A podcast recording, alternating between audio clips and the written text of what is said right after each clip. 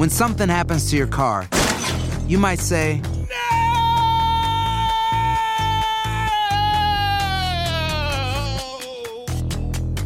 My car. but what you really need to say is something that can actually help. Like a good neighbor, State Farm is there. And just like that, State Farm is there to help you file your claim right on the State Farm mobile app. So just remember, like a good neighbor, State Farm is there. State Farm, Bloomington, Illinois. Boost Mobile tiene una gran oferta para que aproveches tu reembolso de impuestos al máximo y te mantengas conectado. Al cambiarte a Boost, recibe un 50% de descuento en tu primer mes de datos ilimitados. O, con un plan ilimitado de 40 dólares, llévate un Samsung Galaxy A15 5G por $39.99. Obtén los mejores teléfonos en las redes 5G más grandes del país. Con Boost Mobile, cambiarse es fácil. Solo visita boostmobile.com. Boost Mobile, sin miedo al éxito. Para clientes nuevos y solamente en línea, requiere AroPay. 50% de descuento en el primer mes requiere un plan de 25 dólares al mes. Aplican otras restricciones. Visita Si no sabes que el Spicy McCrispy tiene Spicy Pepper Sauce en el pan de arriba y en el pan de abajo, ¿qué sabes tú de la vida? Para, pa, pa, pa. La venta para amigos y familiares de JCPenney está de vuelta. Desde el lunes ahorra 30% extra en artículos por toda la tienda. Esos son ahorros adicionales por encima de nuestros precios bajos. Dile a tus amigos, ven con tu familia y ahorren en grande. No olvides, ya se acerca el Día de las Madres. Y tenemos todo lo que mamá quiere: joyería, belleza, salón y tarjetas de regalo. JCPenney, vale la pena. Cupón válido del 29 de abril al 5 de mayo en selección de estilos. Aplican exclusiones. Detalles en la tienda jcp.com. Univision Audio. Enigma sin resolver es un podcast para mayores de edad. Algunos radioescuchas pueden encontrar el contenido del programa ofensivo. Se recomienda la discreción del radioescucha, especialmente para menores de edad.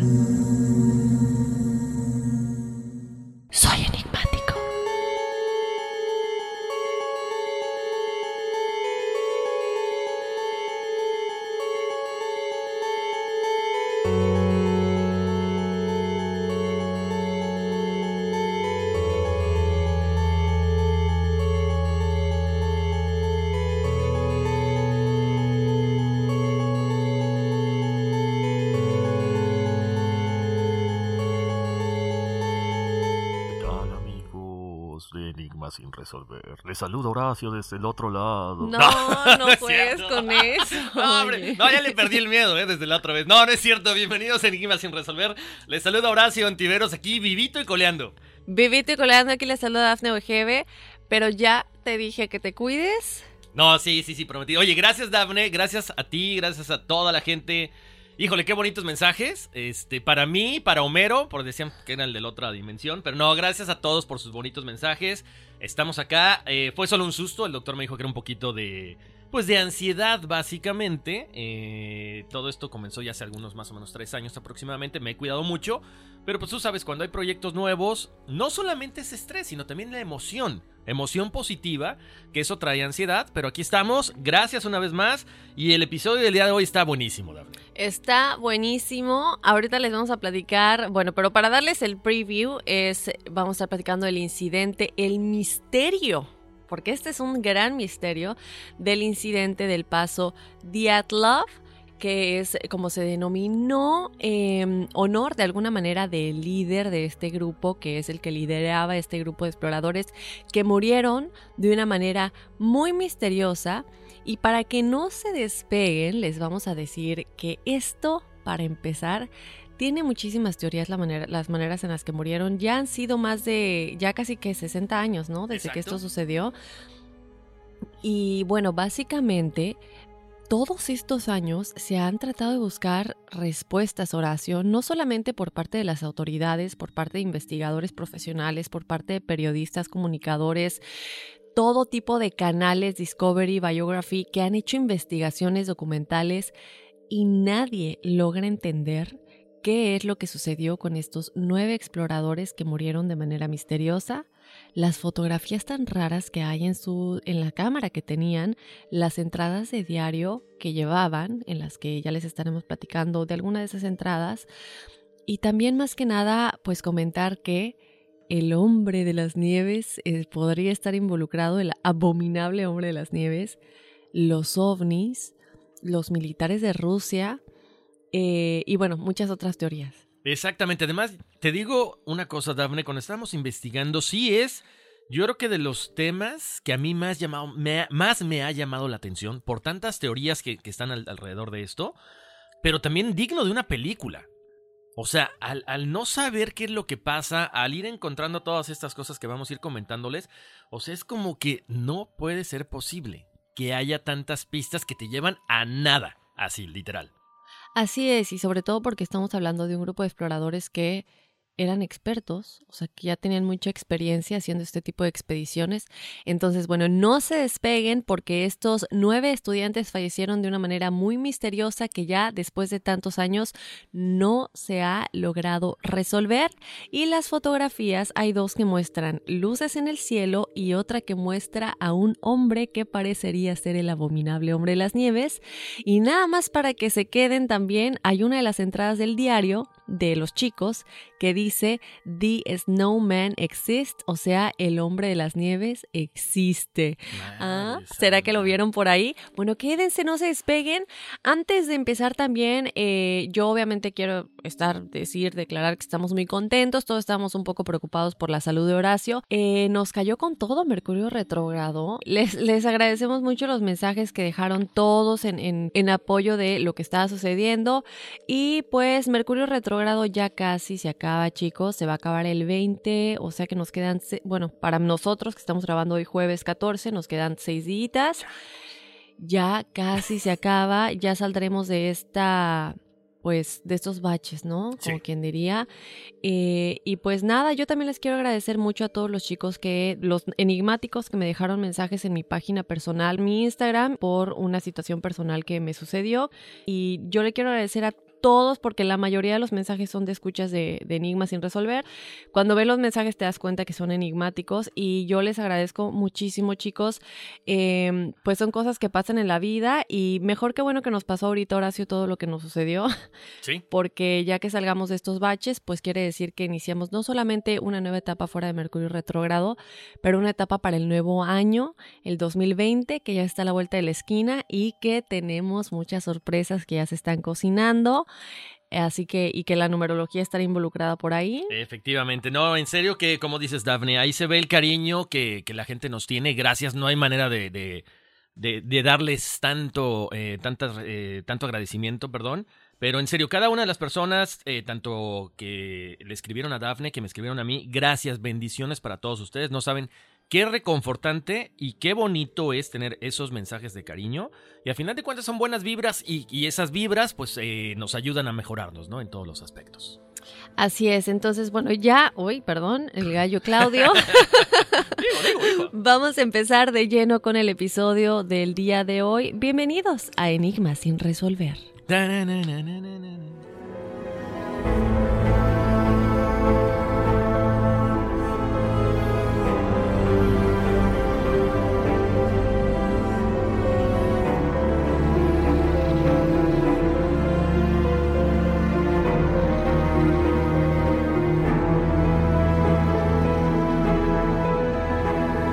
El incidente del paso Diatlov fue un evento que resultó en la muerte de nueve excursionistas en el norte de los Montes Urales en la noche del 2 de febrero de 1959. Desde entonces, el paso de la montaña donde ocurrió el incidente se llama Paso Diatlov por el líder del grupo Igor Diatlov. Han sido décadas de investigación desde este misterioso suceso, y muchas teorías apuntan a la intervención de extraterrestres, el abominable hombre de las nieves y hasta de un experimento militar ruso. Fotografías y las entradas de los diarios de los exploradores indican que sin duda hubo algo sobrenatural durante su expedición, que sin entonces saberlo, les quitaría la vida.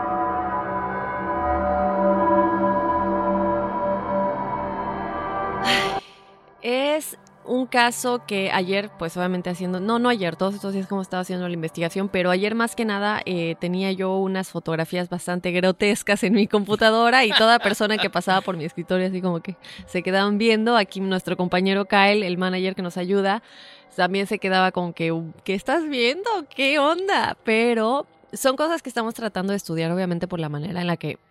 Ay, bueno, hoy, hoy estoy con todo, ¿eh? Por la manera en la que fallecieron. Pero, ¿qué te pareció, Horacio, si ya entramos de lleno? Perfecto, porque hay muchísimo eh, que hablar y vayan poniendo atención, como siempre les recomendamos, vayan anotando ahí fechas y todo porque es muy importante que ustedes le den seguimiento. Si es que pueden, si van manejando, olvídenlo.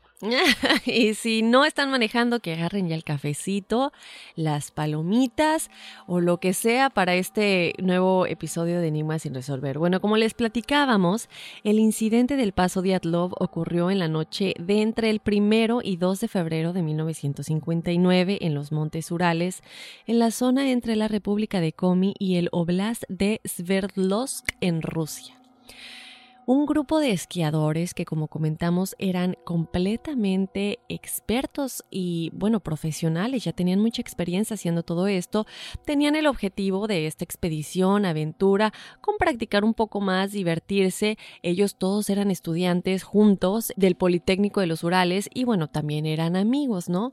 Entonces, bueno, deciden en adentrarse a esta aventura y el grupo estaba conformado por ocho hombres y dos mujeres y la mayoría, ahorita les dijimos que son nueve los que murieron, pero eran diez al inicio, ya les vamos a contar por qué, y la mayoría estaban estudiando o ya estaban graduados de, como les dijimos, el Instituto Politécnico de los Urales.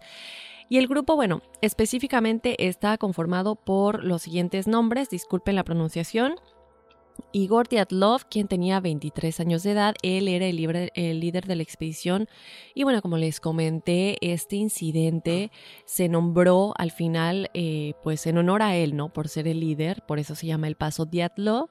También estaba conformado por Sinaida Kolmogorova, que tenía 22 años, Lyudmila Dubinina, quien tenía 21 años, Alexander Kolevatov, quien tenía 25 años, Rustem Slobodin, quien tenía 23 años, Yuri Krivonishchenko, quien tenía 24 años, Yuri Doroshenko, quien tenía 21 años, Nicolás Tibiox, de 24 años, Alexander Solotarev, de 37, y Yuri Yudin, de 24 años. Este último es quien sobrevivió y bueno, ya les vamos a contar por qué sobrevivió, ¿no? Y también qué es lo que él ha dicho a lo largo de estos años. Él falleció en 2013, por cierto. Bueno, aquí ya vamos a adentrarnos un poquito. Eh, nada más para comentarles rápidamente. Vamos a contarles obviamente todo lo que sucedió, eh, la línea de tiempo. Les vamos a leer algunas de las entradas de los diarios cuando iniciaba la expedición y ya más adelante nos vamos a ir a lo que sucedió, o sea, la tragedia y las teorías conspirativas. O bueno, ya analizando cómo murieron, qué pudo haber sido. Estas personas no estamos hablando, como ya les dijimos, de alguien que dice, bueno, pues vamos a esquiar, vamos a divertirnos. No, ellos ya tenían récords establecidos, eran gente profesional y no es este tipo de cosas cabe aclarar que cuando se realizan este tipo de expediciones, oración no es nada más así de que se van, sino que hay gente detrás que les ayuda a organizar, que están certificados y que de alguna manera están eh, supervisando que todo salga bien en la expedición, que lleguen a salvo, que se comuniquen con ellos que haya intercambio de comunicación por medio de telegramas en ese tiempo para saber que la ruta de esta expedición se va cumpliendo poco a poco. No, esto no es nada más, sino está apoyado por gente que supervisa y que están establecidos como instituciones. El objetivo de esta expedición específicamente era llegar a casi la cima del monte Otorten, que sería obviamente otro récord y que es un monte de 1182 metros de alto. Sin embargo, en el momento en el que ellos deciden eh, realizar esta expedición, se estimaba a la montaña como categoría 3. ¿Qué quiere decir esto? Bueno, que, que era la montaña más peligrosa en cuanto al clima de ese momento, con nevadas muy fuertes, tormentas y más. Sin embargo, ellos decidieron continuar con esta ruta por la experiencia que tenían, no consideraron que estaban en peligro. El día 27 de enero de este año, ellos comenzaron su travesía por este monte, sin embargo, el único sobreviviente fue Yuri Yudin. ¿Por qué? Bueno, él, eh, ellos empiezan la expedición y en el segundo día, ya que avanzan, se van quedando, por ejemplo, como les dijimos, ¿no? Ellos ya están como tienen gente que los supervisa y todo esto, entonces conforme van avanzando al lugar en el que tienen que empezar ya de lleno la expedición, en, estos, en estos montes, llegan a lugares que como que los patrocinan, es decir, llegan a una escuela o llegan a una estación de tren o llegan a algunas eh, oficinas o lo que sea, en donde les permiten pasar la noche antes de llegar al punto inicial de la expedición. Y en uno de esos lugares, en el segundo día, es donde Yuri Yudin ya decide ya no seguir porque se empezó a sentir enfermo. Y de hecho hay fotografías en donde se ve que todos lo están despidiendo y todo esto, ¿no? Afortunado. Él fue el culpable. Él puso la trampa. Qué casualidad que sobrevivió. Exacto. Pero, pero sí, ¿no? Digo, qué afortunado que sobrevivió, aunque hay quienes dicen que realmente le afectó, que aunque sobrevivió físicamente, perdió la vida porque quedó muy afectado mentalmente, nunca se casó, nunca tuvo hijos, que digo, no tiene nada que ver con que haya tenido una vida o no, pero se supone que sí fue parte de esto, ¿no? De que él no pudo superar lo que le sucedió a sus amigos y que él hubiera sido el único sobreviviente. Él se siente enfermo, débil, no va y se retira. Entonces quedan solo nueve personas que son las que morirían trágicamente. La primera entrada del diario Los Exploradores decía lo siguiente. Ahora estamos sentados en el cuarto 531, o más bien no estamos sentados, sino que todos estamos frenéticamente llenando nuestras mochilas con toda clase de avena, latas de comida, y la persona a cargo se encarga de ver que todo esté empacado. Liuda está contando dinero, largas sumas de dinero. Hay una clase de caos organizado en el cuarto. Bueno, aquí vemos que se están organizando, están disfrutando, pero al mismo tiempo, y a mí me encanta porque, digo, no me encanta lo que sucedió, pero me encanta ver las, yo estaba, bueno, estábamos viendo las fotos y mientras se ven las fotos de lo que están haciendo, como que ves la entrada del diario y coincide con lo que estás viendo. Y la verdad es que ellos se ven felices, se ven emocionados, se ve que están pues exploradores, les gustan ese tipo de cosas y pues se veía que estaban en un momento de mucha emoción, la verdad. Exacto. Además, eh, hay que eh, aclarar algo, Daphne. La gente a lo mejor de repente se preguntará, ¿pero por qué traían dinero? Bueno, porque cada, eh, para llegar a una montaña, es muy costoso. Hay que pagar permisos, hay que pagar. Toda la gente que sepa de alpinismo o de montañismo sabe que tiene que pagar permiso para poder acercarse. Campamentos, ir obviamente eh, comprando provisiones, ir comiendo y todo esto. Entonces, es, eso es, a eso se debe a que ellos traían una gran suma de dinero. Obvio, no había tarjetas de crédito, ¿no? Pero qué bueno que aclaras lo de que hay que pagar cuotas y todo eso, porque eso confirma lo que les comentábamos hace un momento, de que ellos, ellos eran certificados y no estaban haciéndolo nada más así, nada más, como cualquier persona, sino que eran expertos eh, certificados en hacer este tipo de cosas. La segunda entrada dice lo siguiente. Ya estamos en el tren. Estamos cantando muchas canciones y aprendimos muchas otras. Nos fuimos a dormir a las 3 de la madrugada. Me pregunto qué nos espera en esta aventura. Los chicos prometieron fervientemente no fumar durante el viaje entero. Me pregunto qué tan fuerte es su fuerza de voluntad. ¿Podrán lograr el viaje entero sin sus cigarros? Bueno, aquí vemos que hay em, incertidumbre, pero de la buena, ¿no? Claro. que, hay ¿qué nos esperará en esta aventura? ¿Qué, ¿Qué, veremos? ¿Qué pasará, no? Y una de las entradas del diario de Sina, que es una de las chicas fallecidas, dice, por fin llegamos a la escuela que está al lado de la estación de tren en donde estaremos hasta la noche. Nos recibieron con mucha calidez. La persona responsable de nosotros en la escuela nos calentó agua y se encargó de darnos todo lo necesario para el viaje. Tenemos todo el día libre. Me gustaría ir al pueblo, el Museo de Historia Local o alguna excursión, pero aún nos queda mucho por preparar para la expedición y ahí queriendo explorar y conocer el área, ¿no? Y en el día 3 dice, llegamos a Visay alrededor de las 2 de la tarde. Resulta que solo podremos continuar nuestra expedición hasta mañana en la mañana. Este fue el último lugar en el que estuvieron antes de ya iniciar esta expedición en la que morirían trágicamente. Ay, ay, ay. Bueno, pues ahí nos damos cuenta, ya todo estaba... En serio, es como de película, ¿no? Y bueno, sí, y hay una película por si la quieren ver. Eh, ahí está, entonces este, deberían de hacer una versión nueva. Pero bueno, vamos a, vamos a continuar con esto porque está muy interesante. Vamos atando cabos, ¿ok? Ellos siguen su travesía con todo este equipo profesional que necesitan, ya lo habíamos platicado. Llevaban cámaras profesionales, el equipo completo de esquí, de exploración, varios diarios en los que iban reportando todas sus actividades, como una bitácora. Y por supuesto, en esas temperaturas tienes que traer ropa adecuada para el clima y para el lugar. Estas fotos que les vamos a compartir lo muestran completamente, ya saben, emocionados, felices. O sea, imagínate emprender una aventura que siempre has querido, ¿no? Entonces están todo el mundo emocionado. Lo más importante, Daphne, es que eh, están saludables. O sea, es gente, volvemos al punto, que se dedica a esto, que están en las perfectas condiciones físicas para lograrlo. Entonces, ¿Qué es lo que pasa? Pues ellos están muy interesados, se están divirtiendo, se están eh, enfocados en poder lograr este, este éxito, ¿no? O, en, como una diversión.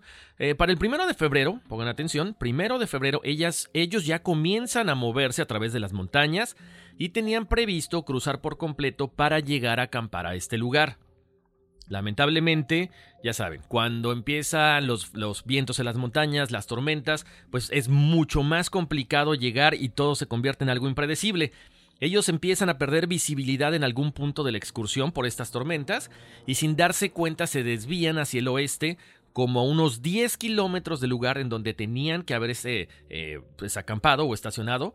Sin embargo, ellos sí alcanzan a darse cuenta del error que habían cometido y en vez de seguir lo que deciden es establecer el campamento justo donde estaban para que al otro día temprano, cuando ya hay un poco más de luz, cuando hay un poco menos de tormenta, pudieran continuar con el destino que ya tenían ellos planeado.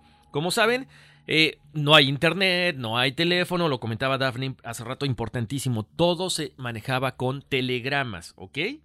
Entonces, Igor Dyatlov, quien era el líder del grupo, había acordado mandar al club deportivo donde ellos salen un telegrama para hacerles saber que habían llegado bien más o menos el 12 de febrero, ¿ok? Pero bueno, 12 días después de haber comenzado la excursión tenían que haber mandado el telegrama, pero el problema, y ahí empieza un poquito la incertidumbre, como que la preocupación de parte de todos, porque este telegrama jamás llega. Todas las personas del grupo deportivo, que aparte de que habían aprobado esta expedición y sabían todo lo necesario que tenían que eh, realizar para llevarla a cabo, pues empiezan a preocuparse. Ya para el 10 de febrero logran reunir a todas las personas, a todas las personas necesarias para hacer esta operación de rescate. Eh, estamos hablando de que era un grupo muy grande, era gente que estaba graduada, entonces tienen un grupo de amigos muy grande, entonces ellos logran eh, pues juntar equipos de esquiadores, estudiantes, profesores voluntarios, rescatistas profesionales, policías, porque era mucha la preocupación.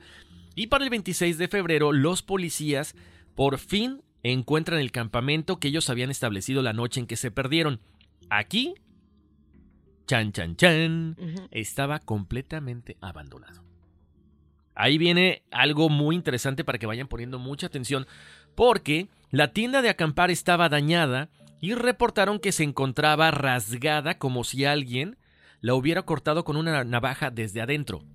O sea, ¿qué había adentro que los obligó a salir corriendo? Exacto. Y yo creo que eso es importante mencionarlo, Horacio, porque digo, normalmente te escondes del peligro que está afuera, pero ellos, como dices, ¿no? Eh, parece que cortaron con un cuchillo, con una navaja por adentro para poder salir desesperados porque algo los estaba amenazando desde adentro. O, o, o qué? O sea, ¿cómo sales, ¿cómo sales así? Ya les vamos a decir, y aparte salen sin ropa. Exacto. Estaban unos tal vez con un calcetín nada más, unos en ropa interior, eh, descalzos. Y lo más importante que también ya les vamos a comentar es que no, las pisadas no indican que hayan salido corriendo, son pisadas calmadas, iban caminando. Entonces...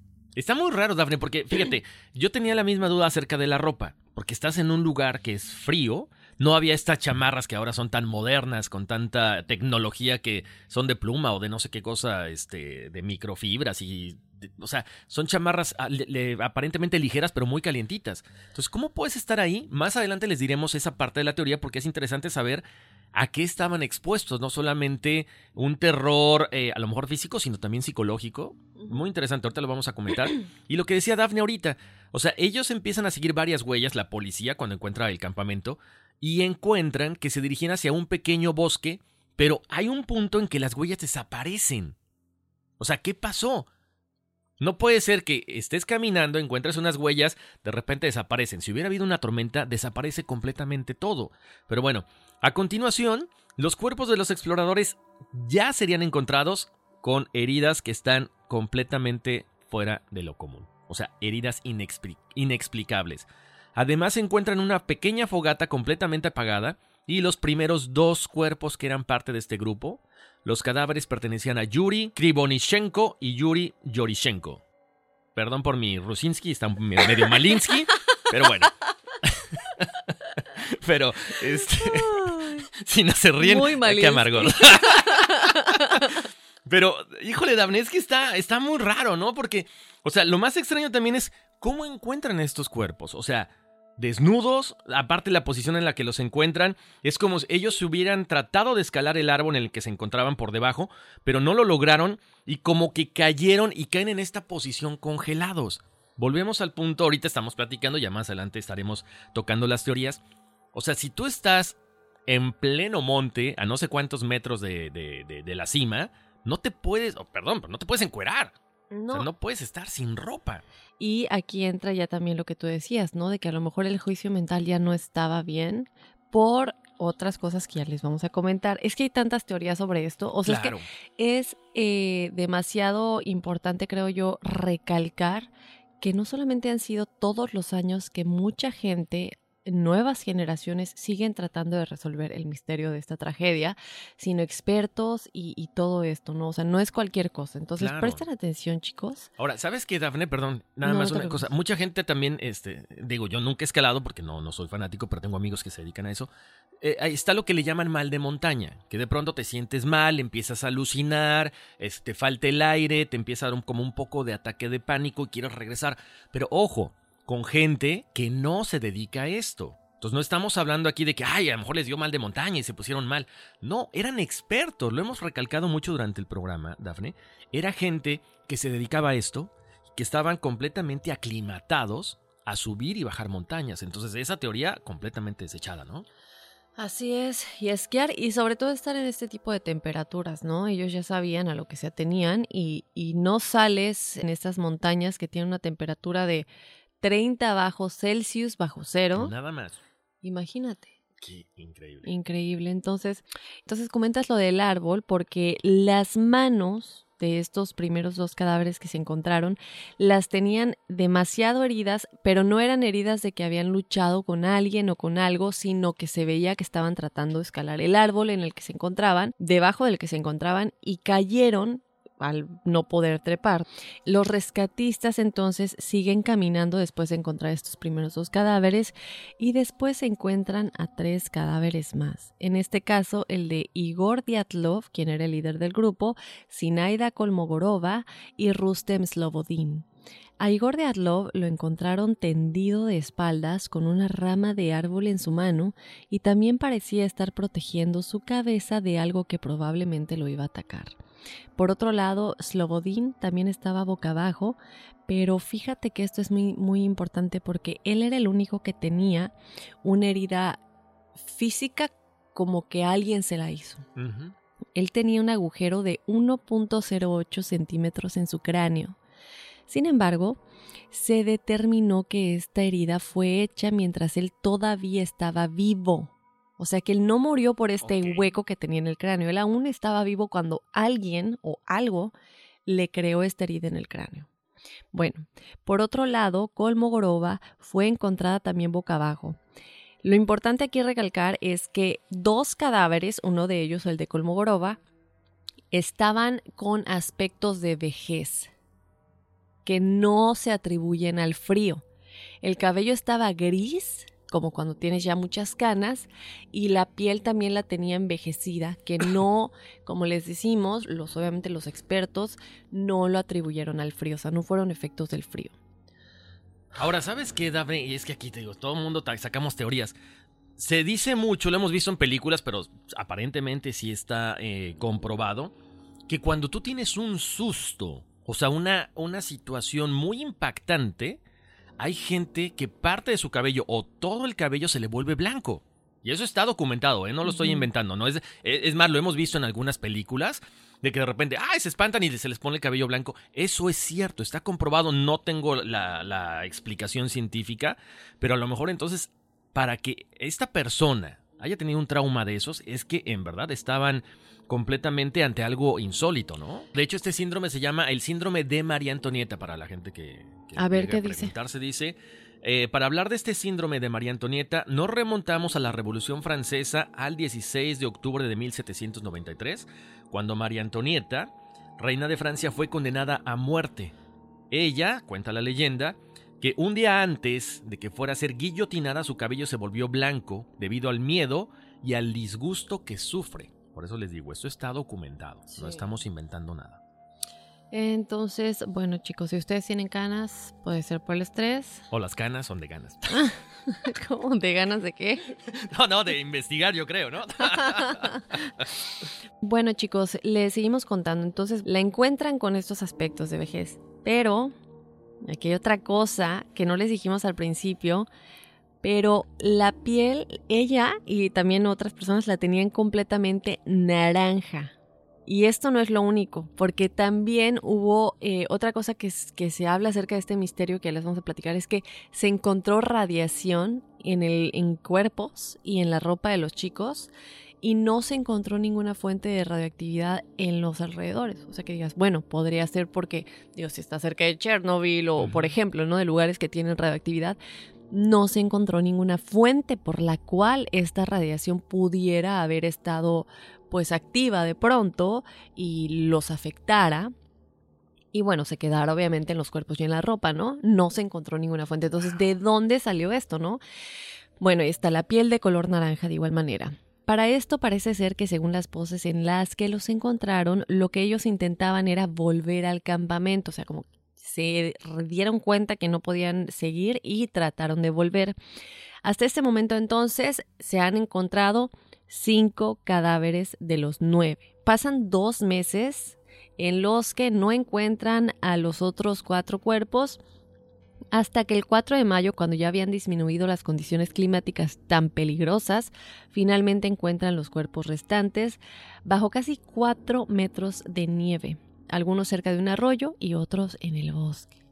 En un momento dado se lograron encontrar varias pruebas de que el equipo de exploradores debió abandonar durante la misma noche en la que se perdieron la tienda con una prisa increíble. No salieron primero dos, luego tres, luego cuatro, no. Todos salieron al mismo tiempo, Horacio, y todos salieron de corriendo de que algo nos está asustando, porque ni siquiera se toman la molestia de abrir con el cierre de la... Bueno, yo las que conozco tienen cierre, no, no, no sé si esta era de cierre o cómo, pero ellos la cortan, como ya dijimos, con un cuchillo por el te bueno, no el techo, no la parte de arriba, para tratar de salir desesperados. Se llegó a pensar probablemente que ellos comenzaron a sufrir de una hipotermia. Ah, bueno, pero lo que cabe importante aclarar, ¿no? Es de que están desnudos unos de ellos o tienen nada más la ropa interior. ¿Por qué? Bueno, una explicación que se ha dado es que probablemente ellos comenzaron a sufrir una hipotermia y que llegaron a un estado que ocurre normalmente cuando la gente comienza a sufrir de esto. ¿Qué pasa? Bueno, se dice que la gente normalmente empieza a sufrir de una crisis en el cerebro, una crisis mental, en la cual comienzan a quitarse la ropa porque en vez de sentir frío, empiezan a sentir mucho calor cuando en realidad e, es, un engaño del cerebro, ¿no? La piel se está quemando, pero en realidad es por el frío. Entonces empiezan a quitar la ropa y es ahí donde obviamente comienzan a congelarse y mueren. Sin embargo, se comprobó que esto no fue lo que ocurrió, así que es cuando se comenzaron a hacer varias preguntas entonces, pues, ¿por qué sería que estas personas que eran completamente expertos en expediciones, que ya habían tenido varias travesías a montañas y en estas condiciones climáticas, pues estaban con tan poquita ropa, ¿no? Porque salieron de la tienda sin nada. Y uno de ellos traía la cámara. O sea, ¿por qué tomas la cámara y no tu saco? Otra cosa muy extraña. Por otro lado, bueno, les dijimos que hay fotos, porque obviamente se encontró la cámara o las cámaras que tenían y las entradas de diario porque también se encontraron los diarios de estos chicos y un diario en específico que era como del grupo en general en el que todos podían escribir. Y cuando revelaron las fotos, de las que ya platicaremos en un momento, se encontraron unas cosas que nos deja mucho que pensar acerca de la intervención de seres extraterrestres o el abominable hombre de las nieves. Ahora, yo quiero recordarles que tenemos un episodio en el que platicamos de pie grande que no es el de las nieves, pero yo creo que es como una especie hermana que vive en los bosques y esta es la misma especie pero de las nieves, ¿no? En este clima diferente. Lo que platicamos en este episodio, no me acuerdo exactamente de todo lo que hablamos, pero sí dijimos que hay o se cree que hay una conexión entre los seres extraterrestres y estos seres como pie grande y que entre ellos se conocen y que también tiene que ver con la Tierra Hueca, que también tenemos un episodio. Todos esos episodios los pueden checar y están ahí en su aplicación. Tenemos el de la Tierra Hueca, el de Pie Grande, tenemos uno en el que hablamos de las pirámides que incluyen a, los extraterrestres o por qué, por qué se cree que estas pirámides fueron creadas de alguna manera por guía de los extraterrestres, porque las civilizaciones antiguas tenían contacto con estos seres.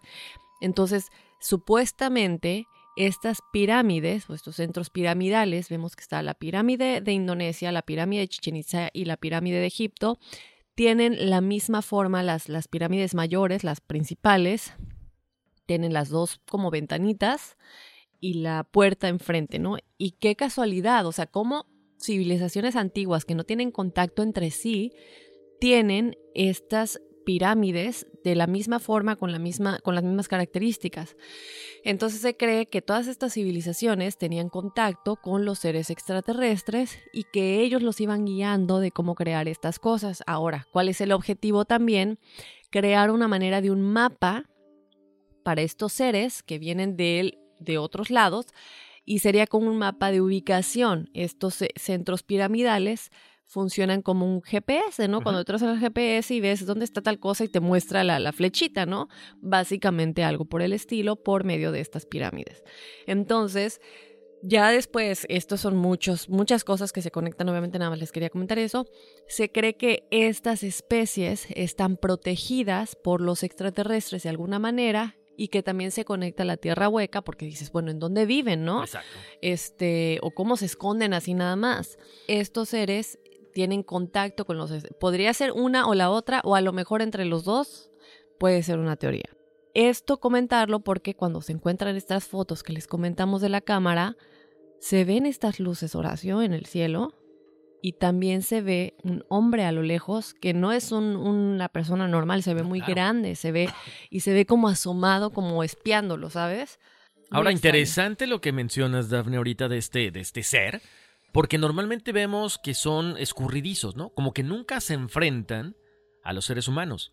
En este caso, no sé, a lo mejor eh, fue una cuestión de hambre, fue una cuestión de territorio, invadir el territorio, quién sabe, pero es una de las teorías que están ahí afuera, ¿no? Bueno, y como comentabas, Daphne, también lo que a la gente se le hizo muy extraño a toda esta gente que fue en la expedición para, para poder recuperar a, los, bueno, los cuerpos y buscar a estos excursionistas perdidos, es que a ninguno se le encontró ninguna lesión grave, a excepción de Rustem, que como comentamos tenía el cráneo roto. Del resto, ninguno mostraba algún tipo de lesión grave que indicara que estaban, pues ya saben, tratando de defenderse o tratando de, no sé, pelear contra alguien. No, estaban congelados y obviamente lo más fácil para todo el equipo fue decir que habían muerto por hipotermia, ¿ok?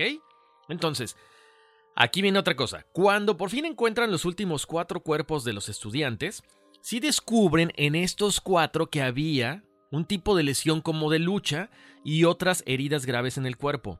Nicolás ah, Thibault, no sé si es francés, supongo que sí, había sufrido un daño bastante importante en el cráneo. Lyudmila Dubinina tenía las costillas rotas y la cabeza hacia atrás. O sea, imagínense así una escena como de El Exorcista, más o menos así. Y no tenía lengua. O sea, ¿por qué no tenía lengua? No lo sabemos, ¿ok? Además, sus prendas tenían un índice anormal y altísimo de radioactividad, lo que estaba comentando Daphne, cosa que ahí, por esa zona, no hay nada de esto. Por otro lado, Alexander Solotarev tenía fracturas en el pecho y le faltaban varios dientes. Además, al igual que otro de los cuerpos que había encontrado también, tenía el pelo gris y su piel tenía un índice anormal de vejez. O sea, cuando uno está expuesto a demasiado sol, Daphne, o sea, tu piel se empieza a deshidratar. O sea, ¿qué fuente de luz y qué fuente de radioactividad pudo haber estado presente en ese momento para hacer todo esto en la gente, en, la piel de los, de los exploradores? Algo que es muy importante platicar en este momento es algo que los eh, forenses han tratado de, pues, de dar respuesta, ¿no? ¿Qué es esto? Pues les dijimos que se encontraron huellas, ¿verdad? Cuando ellos salieron, se ven las huellas de que todos salieron juntos y que salen de manera calmada, lo cual no tiene sentido con cómo rompieron la tienda de salir corriendo. Entonces, bueno, salen desesperados, pero ya que están caminando para irse, está, no se ve que estén corriendo. Y esto no es nada más de que cualquier persona lo ve, sino que obviamente son profesionales que se dedican a examinar escenas de crimen, desapariciones, asesinatos, etc.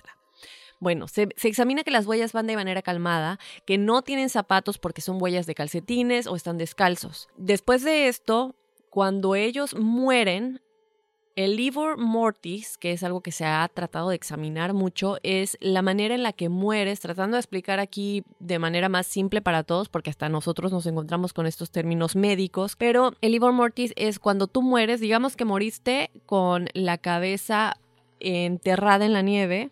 o con la espalda o, de espaldas o en el brazo derecho, como sea que te hayas muerto.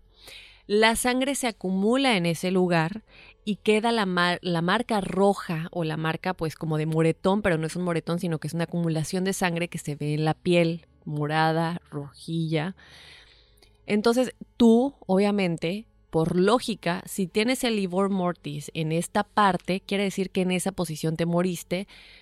De, de esa, esa parte de tu cuerpo estaba contra la nieve o contra el piso o contra donde se haya acumulado la sangre la manera en cómo encuentran los cuerpos no coincide con donde se encontró el Igor Mortis. O sea que digamos que si Igor se murió con la cabeza, tiene el Igor Mortis en la cara, toda la acumulación de sangre en la cara, quiere decir que su cara estaba contra la nieve, él se encuentra boca arriba, quiere decir que alguien lo movió porque su cara en ese momento y el Igor Mortis que tiene en la cara no está contra la nieve. ¿Sí me explicó? Exacto. ¿Sabes qué, Daphne? Qué bueno que lo comentas porque mucha gente a lo mejor ahorita va a decir, no, es que eso es rigor mortis. No, no, no, son cosas completamente diferentes. Eh, el rigor mortis es la forma en que los músculos, en que tu cuerpo se queda cuando falleciste. Aquí estamos hablando de lo que dice Daphne. Ajá, livor mortis, que es la acumulación, donde se acumula toda la sangre, como dices, en la forma en que te moriste. Son cosas completamente diferentes. Y que en español sería más o menos como lividez de la muerte, mortis obviamente de muerte. Entonces, ¿quién los mueve? ¿Por qué mencioné en un principio, ahorita que inicié esta parte, lo de las huellas? Porque si alguien los movió, tuvo que haber algún tipo de otras huellas o alguien que hubiera estado alrededor para moverlos, pero no había indicación de que alguien estaba ahí. Si alguien, si el cuerpo no se encuentra en, en, en la manera en la que Livor Mortis hubiera estado, ¿verdad? Te mueres boca abajo, alguien los movió. Pero ¿quién los movió si no hay indicación de que alguien estuvo ahí? No hay más huellas, no hay nada. En la nieve, pues. No se encuentra la respuesta. Tan, tan, tan. Y bueno, y es ahí donde siguen las explicaciones, siguen las teorías, Daphne, porque ya hay muchas inconsistencias, ¿no? Eh, hay autoridades internacionales que han logrado explicar que indican que esos estudiantes no murieron de hipotermia, como lo hemos estado comentando, y que tampoco habría explicación del por qué salieron de una manera tan abrupta y sin los cuidados necesarios de la tienda de acampar esa noche. Es lo que nadie logra entender. Se determina, gracias a estos expertos, que murieron seis u ocho horas después de haber consumido su última comida. Las huellas que seguían del campamento demostraron que todos habían salido de ahí por su propia voluntad, de una manera tan extraña que dejaron todo el equipo, ¿ok? Recuerden, salen sin ropa, salen sin objetos de seguridad, sin mantas, sin sábanas que tenían para protegerse del frío en la noche, todo lo requerido para la exploración, todo lo que habían ya metido durante tanto tiempo para preparar la expedición. Ahora, por otro lado, ahí ya entran las familias. Notan que la piel de los cadáveres de todos, eh, bueno, de estos muchachos, tenían un color muy extraño, que era entre naranja y marrón. O sea, ¿qué pasó aquí que tienen este color tan raro? Bueno, normalmente cuando alguien muere por frío, pues los cuerpos se ponen como tipo azul, muy de caricatura, pero así es. Entonces, decían que también había radiación en la ropa y los cuerpos también tenían esta contaminación radioactiva que nunca fue encontrada en los alrededores. ¿Por qué solamente en la ropa y los cuerpos? No se sabe. Por otro lado, no había solamente nueve cadáveres en los alrededores. A ver, agárrense porque esto ya está más raro, ¿ok? Eran 10 personas que salen a la expedición, uno se enferma y se queda. Nos quedan 9, lo dijo Daphne hace rato. Y encuentran 11 cadáveres. ¿De dónde salen estos dos cadáveres extra? Pero, lo más raro es que desaparecen durante la investigación estos dos cadáveres. O sea, ¿qué fue lo que pasó?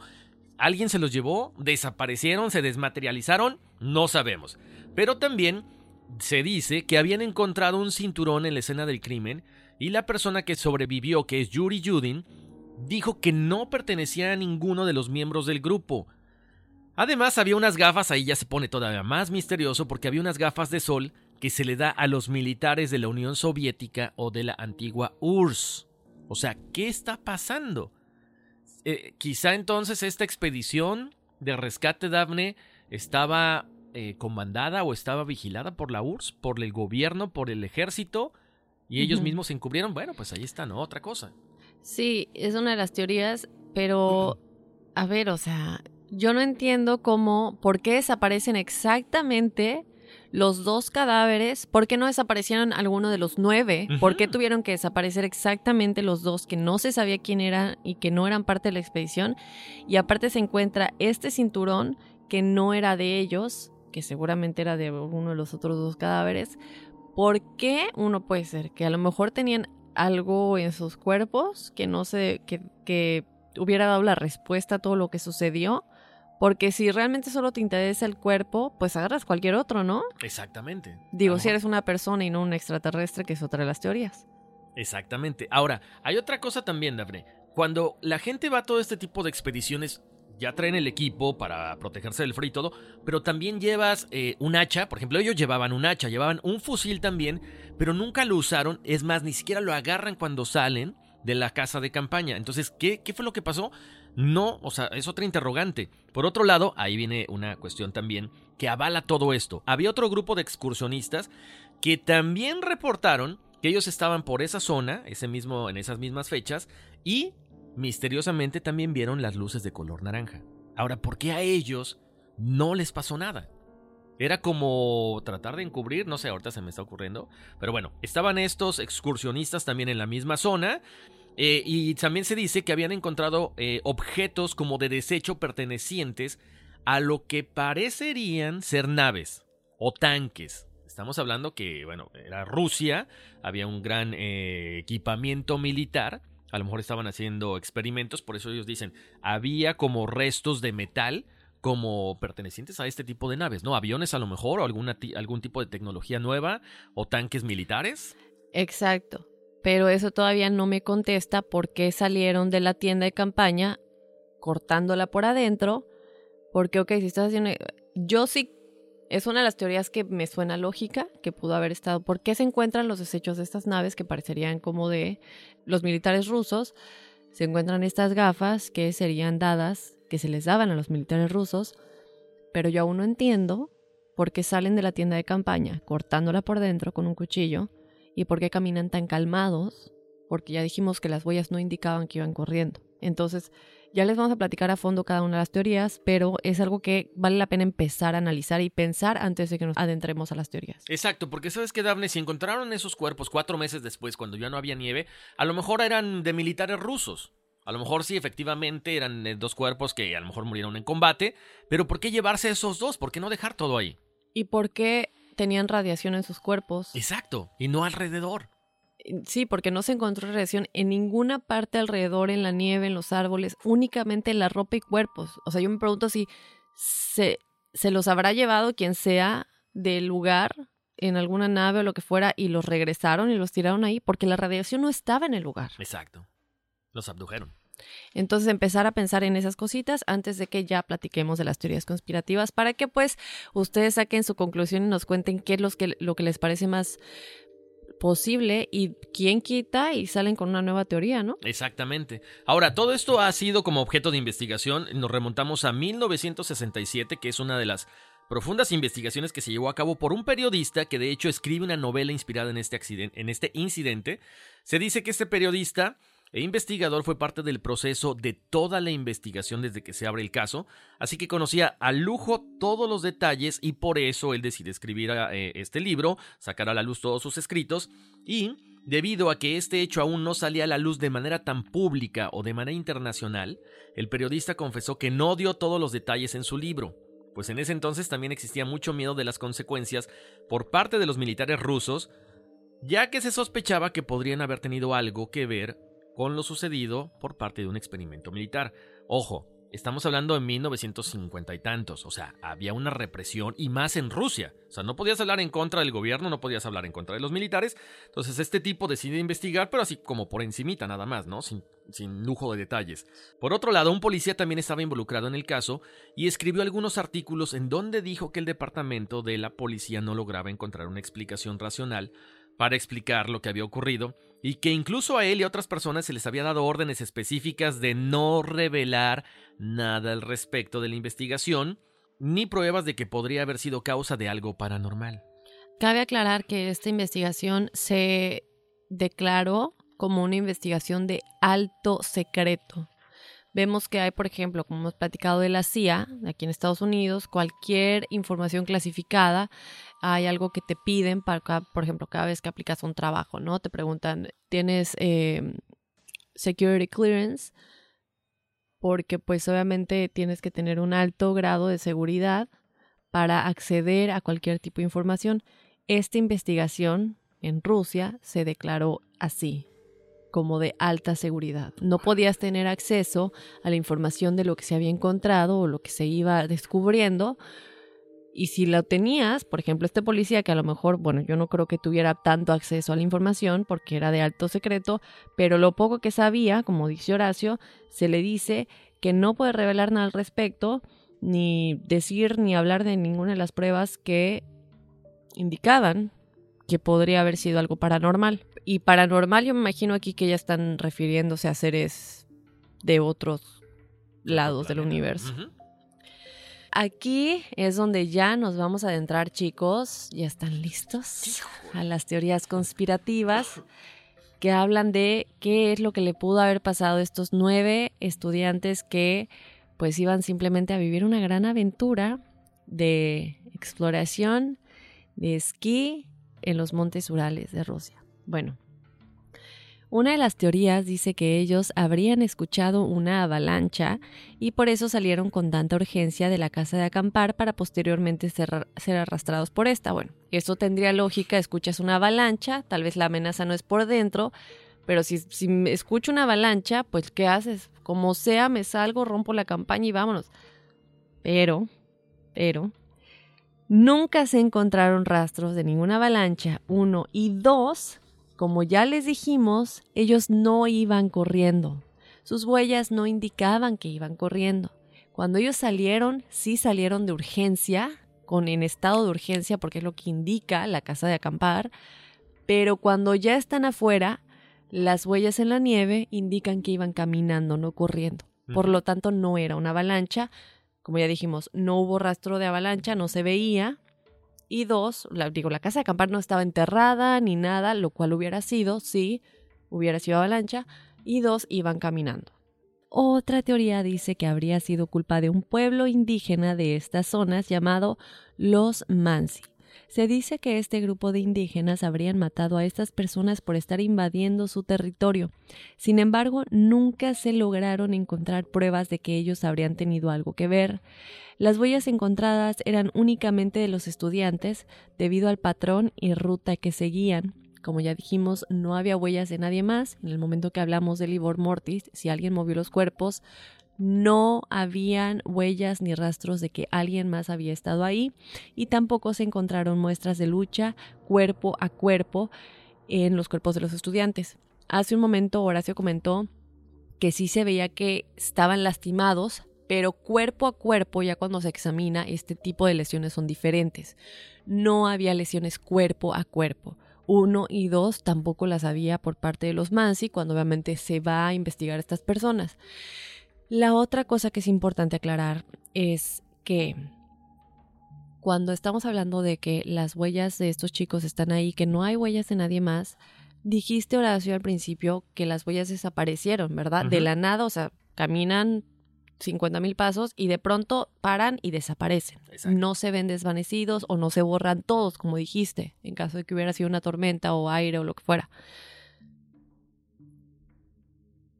Esto para mí coincide con el hecho de que no se encuentran los cuerpos en la posición en la que murieron. O sea que yo siento, y la radiación, yo siento que alguien, que no murieron ahí, sí estaban ahí, pero mi lógica me dice que no murieron ahí, sino que fueron regresados ahí. Ajá. No sé. Bueno, esta, esta lo dejo por ahí. Pero bueno, esta es la de los Mansi, que es este grupo indígena.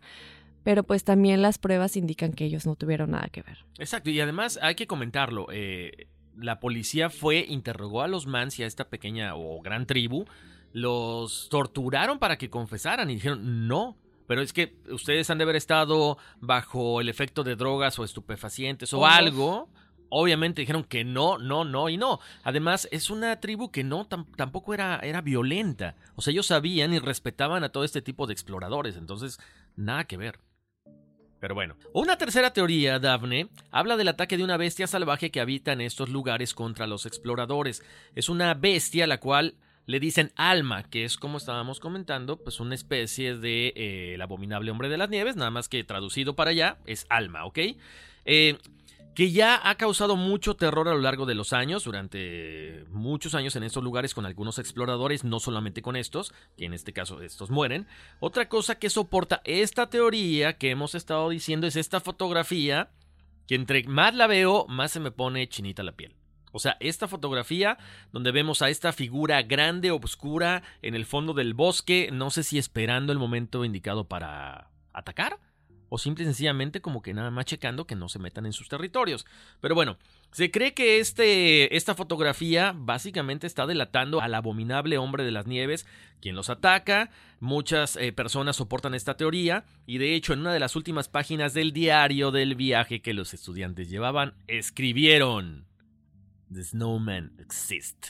O sea que el hombre de las nieves sí existe. Alma, como le llaman ahí, sí los atacó.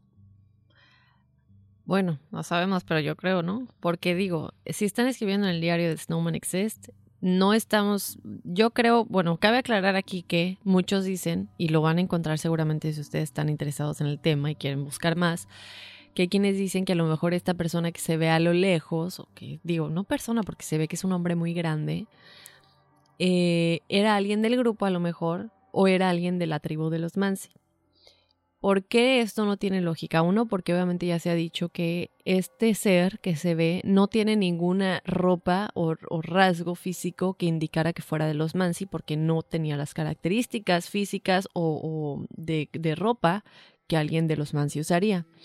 La segunda es que hay muchas fotografías, como ya dijimos, de la cámara de estos chicos, en donde se ven a ellos, siempre están juntos, siempre se ve el tipo de ropa que tienen, las chaquetas, los gorritos, y esto que se ve a lo lejos no puede ser alguien de ellos, pues, porque es alguien primero que está demasiado lejos para ser alguien de ellos, y otro es que se está como asomando, como que los está espiando no tiene lógica que fuera alguien del grupo y no se le ve vestido con una chaqueta o algo así, se ve, se ve como una, ¿cómo decirlo? Como un, un ser, como un, sí, como un ser grande, con cabeza, pies y cabeza, pero se ve no, no, no, no, no se ve como un humano. Exacto, no, no es un oso tampoco para la gente que puede llegar a pensar, ah, bueno, es que a lo mejor en esta parte del, del, bosque hay muchos osos. No, no, no.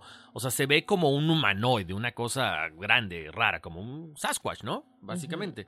Ahora, de esto que hemos platicado, aquí hay otra teoría que está sosteniendo, ¿no? Lo, que había dicho Daphne hace ratito, lo de la nave alienígena. ¿Por qué? Porque las últimas fotos tomadas por los muchachos muestran luces en el cielo, sin forma alguna. El mayor investigador de este caso era un hombre llamado Lev Ivanov, quien recopiló los testimonios de otros exploradores que estaban pasando por la zona en esos mismos días, y estas personas declaran haber visto las luces extrañas en la zona, y él cree firmemente que probablemente las luces fueron las responsables de lo ocurrido esa noche. Incluso en el año 1990 lo obligaron a cerrar el caso pues se clasificó como un caso de alta seguridad o alto secreto. Misteriosamente, ¿no? Obvio, después de que se cierra todo esto, él declara lo siguiente. Yo sospechaba en ese momento, y estoy casi seguro, de que estas esferas brillantes que volaron en la zona tenían una conexión directa con la muerte del grupo. Bueno, ahí está. los investigadores dicen que la evidencia más grande de que hubo un contacto con seres de otro planeta es este color eh, rojo en la, en la, piel de las personas, o anaranjado, perdón. Este color anaranjado en la piel de las personas y el cabello gris como envejecido. Además de la alta radiación que se encuentra en las prendas y en el cuerpo de los estudiantes, pero no en la zona de los alrededores. También, tiempo después, otro grupo de estudiantes salió a decir que ellos habían visto algo muy similar, pues estaban cerca de la zona en esos días, y uno de los estudiantes comenta lo siguiente. Vi un cuerpo circular y brillante volando sobre el pueblo, desde el suroeste hacia el noroeste. El disco volador era prácticamente del tamaño de la luna cuando está llena. Estaba rodeado por un halo de luz azul y blanca. El halo brillaba con destellos como si se trataran de relámpagos vistos a distancia. Cuando el cuerpo desapareció en el horizonte, el cielo permaneció iluminado en este punto durante varios minutos. Muy interesante. Ahora, este caso ha sido muy eh, de mucho interés para muchos canales de televisión, como lo comentaba Daphne al principio, y de hecho lo pueden buscar en el, internet. En el año 2011 se publicó en el documental de Discovery Channel, el de Alienígenas Ancestrales o Asian Aliens, una historia en la que confirman que lo sucedido fue efectivamente culpa de los extraterrestres. Ahora, hay algo que es muy importante mencionar, Horacio. Ahorita eh, que comentamos esta teoría de los alienígenas,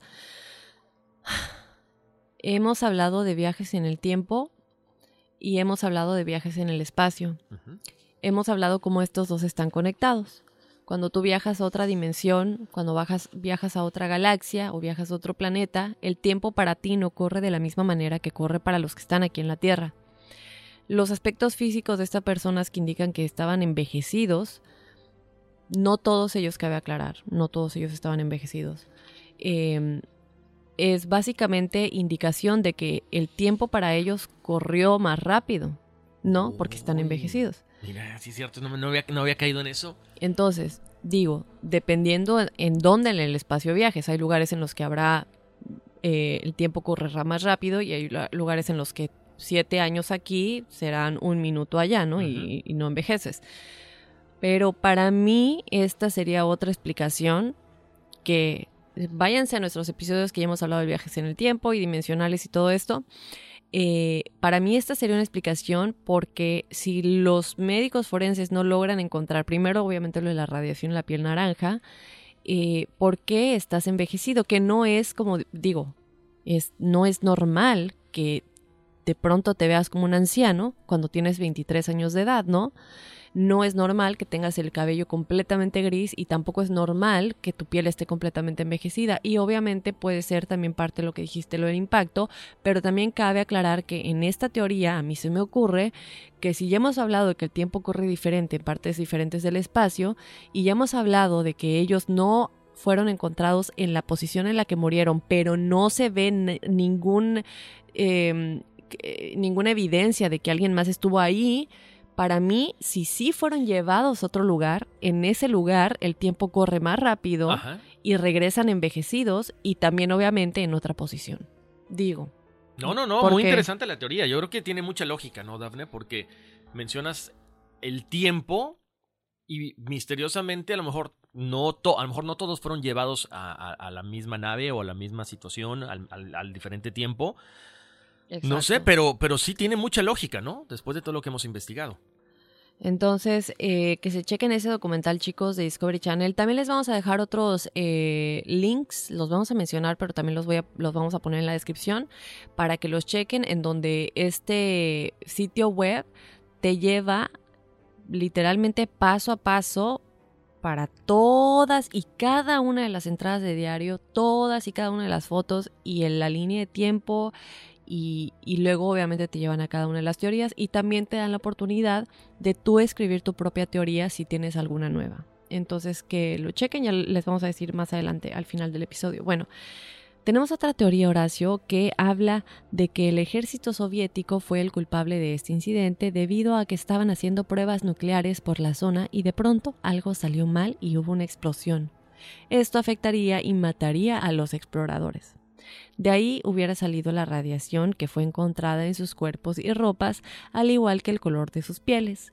Se dice que posiblemente no solamente estaban haciendo pruebas nucleares, sino que de igual manera estaban haciendo uso de algún arma radioatómica y de pronto, por accidente o intencionalmente, pudieron herir a los exploradores. Además, lo que también involucra a los militares rusos en este incidente son los trozos de chatarra que, como comentamos anteriormente, pues se encontraron en los alrededores y también hay algunos testigos que dicen que en esos días explotó una fábrica de misiles por este rumbo y algunos de estos contenían sprays paralizantes. Ahora yo no sé si esto hubiera tenido algún efecto con... Porque digo, si hay una explosión se encuentra radiación también en, en los alrededores, ¿no? Exacto, y además parte del bosque tendría que haber estado destruida y parte de la nieve derretida. Exacto, entonces mucha gente está convencida que esta es la teoría buena, pero yo no creo que haya sido los militares rusos. Sí, estaban en una época en la que esto estaba sucediendo y en una época en la que, digo, estamos hablando de la antigua Unión Soviética. Aún así, no tiene lógica primero lo de los cuerpos envejecidos, no tiene lógica por qué ellos salieron y por qué, em, por qué rompieron con un cuchillo por dentro, porque si te estás escondiendo de algo que pasa afuera, digo, si quieres salir, sales normal. Claro. Pero yo siento que había algo adentro que los estaba amenazando por la manera en la que salieron. Y si sí eran amenazados por los militares, ¿por qué las huellas indican que iban caminando y no corriendo? Claro. Además, ¿sabes qué? Volvemos al punto de, de lo que tú estabas ahorita comentando, Daphne. La teoría de esta cuestión de alienígenas. Digo, la gente que ha sido abducida presentan este trastorno, ¿no? Como de tiempo, de que no saben qué pasó, de que estaban como perdidos, como que hay un lapso de tiempo perdido. ¿Por qué? Porque ¿cómo es posible que salgan con toda esta situación que no, no coincide con los expertos que ellos son? O sea, dejas ropa, dejas todo. A lo mejor fue un terror psicológico que de, que de repente lo que detona toda esta situación. Salen y ahí es cuando, ¡pum!, se los llevan. Bueno, quién sabe, ¿no? Ahí está esa teoría. A mí la de la explosión y la radiación como que no me, no me cuadra para nada, ni tantito. No, porque aparte, ahora hay que recordar, no importa los años que estábamos hablando. O sea, una cuestión de una, una fuga eh, atómica, una fuga de radiación, o sea, más en, en Rusia se tiene que contener. Entonces no es posible que pase esta cuestión de esta fábrica, de los, de, bueno, de, la, de las armas o de esta fábrica de, de, ¿cómo se llama? De los, ¿qué eran? De los misiles. Y de pronto estos muchachos, otros muchachos, otros exploradores a los pocos días reportan lo mismo. O sea, no tiene una lógica tampoco que sustente esta. sí, otra cosa que dicen es que dos de ellos tenían contacto o habían trabajado anteriormente. Creo que uno de ellos aún trabajaba vendiendo armas que estaban conectados con los militares. Entonces, la teoría dice que fueron y que había un punto de reunión en la que se iban a encontrar con estos dos, que casualmente, dos de, porque dicen, qué casualidad que dos de ellos, no uno, sino que dos los dos estén en el mismo grupo de exploradores, porque como ya dijimos, había otras expediciones en la misma área de otros exploradores que, bueno, unos quieren romper el récord, otros pertenecen a diferentes grupos. Pero, ¿por qué se dice que no? Que, porque primero no te vas a no vas a tener una reunión de este tipo de la Unión Soviética en, estas, en este clima, en esta área, en una expedición, no, no tiene lógica. Entonces, esto obviamente se descarta ya tomando en cuenta todo lo demás que ya dijimos, de que no hay radiación en los alrededores, no hay indicación de alguna explosión. Eh, y ya también hemos dicho como muchas veces el gobierno, los militares, todos los que tienen acceso a cualquier tipo de información de alta seguridad en cualquier país, pues siempre saben algo que está relacionado con vida extraterrestre. Exacto. Ahora, venía ahorita en el, en el autobús, eh, Dafne. Eh, luego la gente me dice, ¿a poco venías en autobús? Yo pensé que en tu helicóptero. Venía en el helicóptero, de verdad. pero había mucha nieve, entonces, este, digo, mucho viento. Estaba leyendo una teoría también muy, muy rara porque decían que Igor eh, Diatlov, que bueno, es en, honor a quien se le pone este, este nombre, este título del misterio, estaba relacionado, como dices, con los militares y que él lleva a todos estos muchachos. ¿Para qué? No lo sé, porque no, no está muy, muy clara la, la teoría, pero dicen que él no muere. O sea, él va, hace, o sea, básicamente pone un doble para decir, ¿sabes qué? Misteriosamente pues falleció, bla, bla, bla, bla. Pone este doble y él sigue su vida completamente aparte. Y obviamente ustedes estarán diciendo, pero está el cuerpo ahí, sí el cuerpo está ahí, pero por ejemplo esto me recuerda a Stranger Things, la Ajá. serie de Netflix, que ya vemos que me parece que sí, desde luego en la primera temporada el chiquito se muere, o bueno, supuestamente se muere, en realidad no se muere, sino que está en la otra dimensión, en el, en el Upside, Upside down. down. Y eh, los dicen, pero ¿cómo que no está muerto si nosotros vimos el cuerpo? Y sí, el cuerpo está ahí, lo va a ver la mamá por, por el vidrio, pero es un cuerpo falso y esto tiene que ver con los seres de otra dimensión que planearon todo, ¿no? Entonces, bueno, pues no, no, yo no había pensado en eso, podría ser, pero bueno, la verdad es que yo no creo mucho en eso, pero sí podría ser, ¿no? Exacto, pero bueno, ahí están todas las teorías. Ojalá que ustedes saquen otras o que apoyen alguna y que nos digan por qué. Sobre todo sustentándolo, ¿no? Siempre. eh, que, que nos escriban en las redes sociales porque es un caso que da para mucho, Dafne. Sí, pero hay otra teoría que sacó un youtuber que se llama... Ay, les voy a dejar el link en la descripción, no me acuerdo. Él salió con la teoría que dice que ellos estaban, que sí suena muy, muy lógica, pero aún me deja preguntas de las huellas, me deja preguntas de por qué desaparecieron, me deja preguntas de la radiación, de la piel naranja, sí explica muchas cosas y muchos dicen, sí, ese youtuber encontró la respuesta, pero a mí me sigue dejando dudas. Bueno, la teoría es la siguiente. Ellos obviamente tienen que cenar, ¿no? Entonces tenían una estufa eh, casera que ellos mismos crearon y el, el, extractor que sale, que se ve en una de las fotografías de la casa de campaña, se ve el tubo, pues para que salga el humo, ¿no? Se cree que en el momento en el que ellos pues apagan la estufa, pues ya este eh, quitan el, el extractor, el algo hace que se vuelva como a prender y el humo empieza a llenar la casa de campaña y ellos empiezan a ahogar. Y esto dice que podría ser porque muchos de ellos tenían como sangre en la boca que indicaría que estuvieron tosiendo para tratar porque no podían respirar y se empezó a salir sangre en la boca. Esto también indicaría que bueno, tuvieron que salir sin ropa porque pues ya se iban a dormir y sí, sí habían cenado, primero porque en los cuerpos se detectó comida que habían comido, que habían cenado, 6, 8 horas antes de la muerte. También se encontraron restos de comida en la tienda de jamón que había estado cocinado, eh, atún y cosas por el estilo que habían cocinado y una de la ropa de ellos estaba quem- quemada. Eh, bueno, entonces salen desesperados, abren la tienda de campaña y ya mueren en estas condiciones terribles. Pero bueno, una de ellas no tiene lengua. Exacto. No, tiene ojos también eh, otro de los cadáveres. Bueno, lo de los ojos fue explicado en, en según esto, que sí, el proceso de descomposición, si, si los médicos forenses sí encontraron explicación a lo de los ojos. Claro que, digo, se sigue viendo si ustedes tienen el estómago para ver las fotos, porque digo, nosotros realmente ya las vimos, pero si están fuertes, si tienen el estómago que las vayan a ver, y sí se ve literalmente esto hueco. O sea, ni siquiera están los párpados cerrados, todo hueco y se ven los huecos negros. Y la lengua, porque no se dice que haya sido alguna especie o algún animal.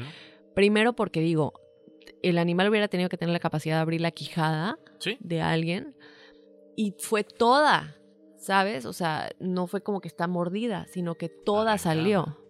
Toda. La lengua, saben muchos, es muy larga y va hasta el fondo.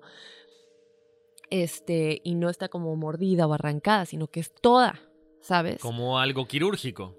Ajá, o sea, sale de, de todo. Entonces, esto está muy raro, no tiene respuesta. Aparte, sabes que normalmente un animal, perdón, pero se va por las partes blandas, se va por los intestinos, que es donde hay más carne, si lo quieres ver así.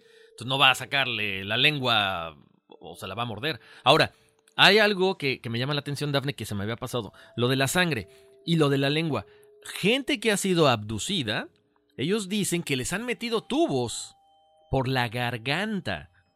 O sea que no solamente les han hecho inserciones o les han puesto microchips, porque hay partes de metal en, el- en los cuerpos de algunas personas que, que han sido llevados a naves extraterrestres, sino reportan que les meten tubos a través de la garganta. No sé si a lo mejor esto pudiera tener algo que ver Sí. y nada que ver con la cuestión del humo. No sé, ahí. Sí, podría ser. O podría ser que sí, en efecto, eh, sucedió lo del humo. Tuvieron un accidente con esta estufa casera. El, se empezó a llenar de humo la, la tienda porque el extractor. Lo que se encontró en la tienda, se encontró que el extractor ya no estaba posicionado en la manera en la que el humo puede salir. O sea que en ese aspecto adentro de la tienda sí eh, tiene lógica lo del humo.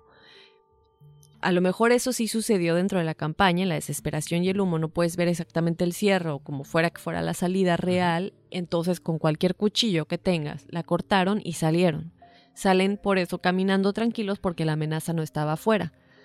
A lo mejor sí pasó esto, pero ya que están afuera, es que cualquiera que fueran las luces que los otros también vieron, los detectan, o cualquiera que fuera el hombre de las nieves o lo que fuera también los detecta, porque hay muchas cosas sin responder.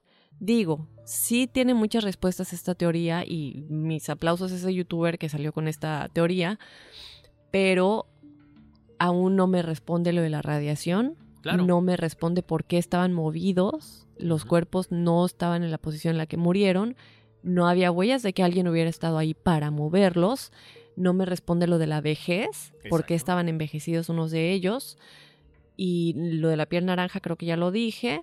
Bueno, hay muchas cosas aún sin responder. Entonces, si sí salieron, que sí creo lo del humo, algo tuvo que haber pasado ya que estaban afuera, que eso que tiene que ser sobrenatural. Exacto, porque mira, ya nada más para cerrar, para no clavarnos mucho en esa teoría, Dafne, si tú, si tú estás cocinando y se prende tu, sartén, tu sartén, por cualquier cosa, ¿qué? ¿Sales de tu casa o apagas el sartén? O sea, apagas el sartén inmediatamente. O sacas la estufa. O sea, no vas a salir, ok, se está, no sé, está llena de humo la casa de campañas. Se vuelve a prender esta pequeña estufa casera y sales corriendo. Pues mejor sacar la estufa, la botas porque afuera se va a apagar con el, con el hielo. O, o, o inmediatamente sales, tratas de apagarlo de alguna forma porque ahí están todas tus pertenencias y tu equipo de supervivencia. Pero yo creo que ahí ya todo estaba muy caliente porque te digo que unas de las ropas estaban quemadas. O sea, ya era un caso extremo en el que ellos obviamente no, cualquier cosa que hubiera sido lógica para nosotros, ellos ya no la podían realizar. Por eso el estado de emergencia y que pues ya tenemos que salir así, ¿no? Híjole. Entonces, bueno, obviamente es una tragedia.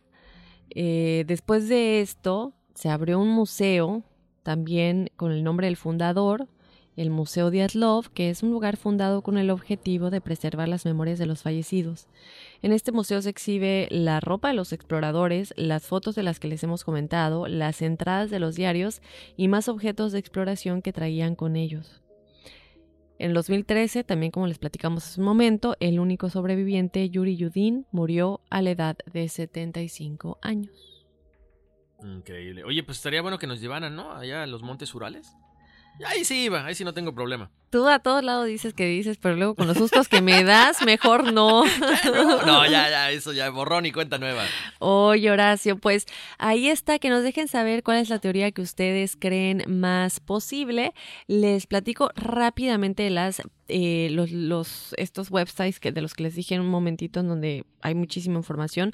Uno es Diatlov con Y y dice Diatlov con V chica al final, diatlov.ruptly con y.tv, diagonal en, y el otro es diatlovepass con doble s.com. De todas maneras, eh, se los vamos a dejar en la descripción, como les dije hace un momento, pero eh, digo, no son obviamente las únicas fuentes que usamos, pero estas dos están muy buenas, que las chequen.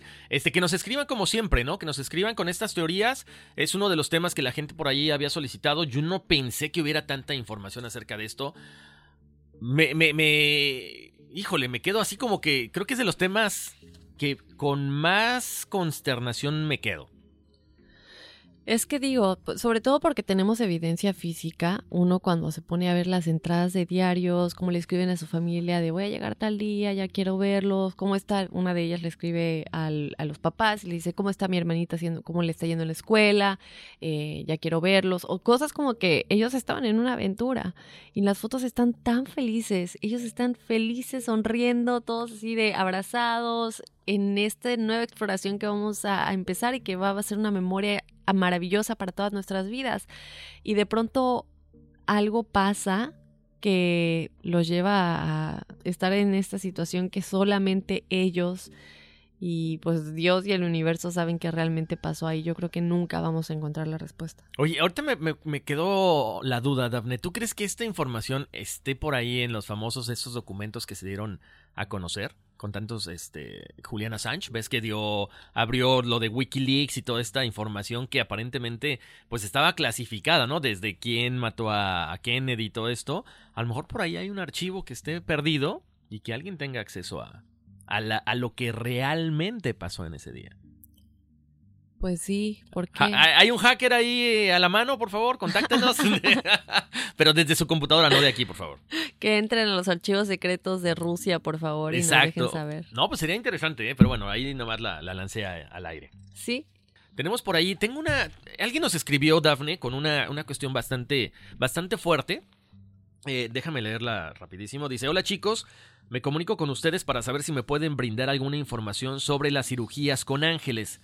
Mi suegra tiene cáncer cerebral y la acaban de desahuciar y quisiéramos intentar cosas para, para ayudarla.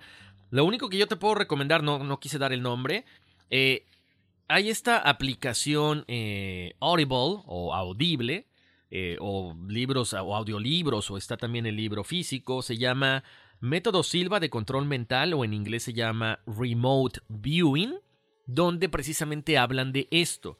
Lo aquí lo importante es que no solamente lo puedes hacer tú, lo pueden hacer toda la familia. Pensar en este tipo de operación con ángeles u operación, eh, eh, ¿cómo te diré? Transcorporal, porque es el espíritu, tu espíritu el que va a ayudar a tu suegra y en este caso pues puede ser el de toda la familia. Entonces yo te recomiendo que cheques este, estos libros, Método Silva de Control Mental o Remote Viewing, y ahí te explican paso por paso, bien sencillo, cómo puedes ayudar a las personas que están padeciendo alguna enfermedad en el plano espiritual. esa es información muy importante y el remote viewing es increíble, de En verdad, serio, que lo hagan. espectacular. Pruébenlo, pruébenlo porque ayuda a- en cualquier topo- todo tipo de situación. Incluso si ustedes sal- saben de alguien que está un poco decaído en cuestión, este, no sé, deprimido, está pasando por una situación un poco difícil, eso le va a ayudar, no solamente la cuestión física. Y bueno, por aquí nos dicen, oh, que quiero mencionar rápidamente, al principio del programa mm, leí un mensaje de alguien que nos leía lo de la, otro- la nos pedía cómo saber más de astrología y ya ni le contestamos, nos saltamos creo que Sí, cierto. leí el mensaje, discúlpame Ángel creo que se llamaba, déjame checarlo rapidísimo. Y bueno, lo que te podemos decir con respecto a la astrología es que Llámale a Teresa Cos. No, no es cierto. la mamá de Erika Peñacos, que es astróloga.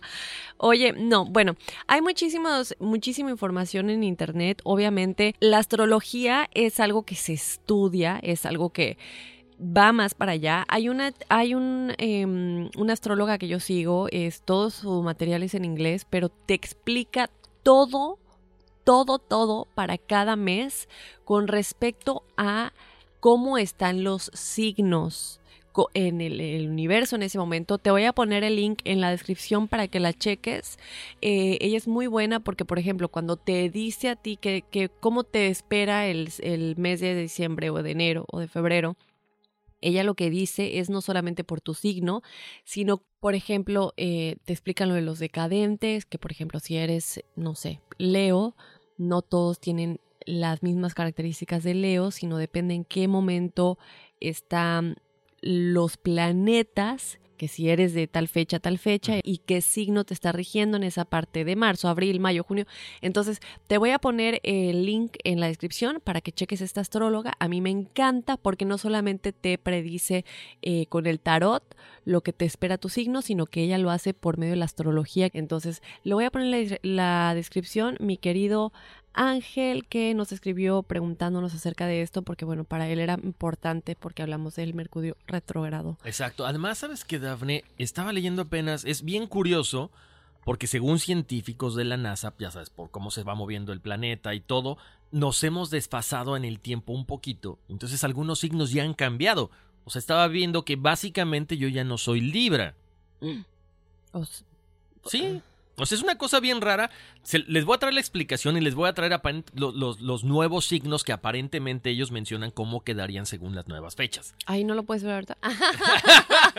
A ver, déjame Ya buscarlo. duda. Mientras tú lees el, email, porque está, está bien raro, está bien interesante, Dafne, porque entonces volvemos al punto de que, o sea, ya no soy Libra, o sea, tú ya no eres esto, tú ya no eres Virgo, tú ya no eres Escorpión, sino ahora ya cambió completamente y eso va aunado a lo que tú comentabas ahorita, la astrología se, o sea, se va actualizando y se tiene que estudiar.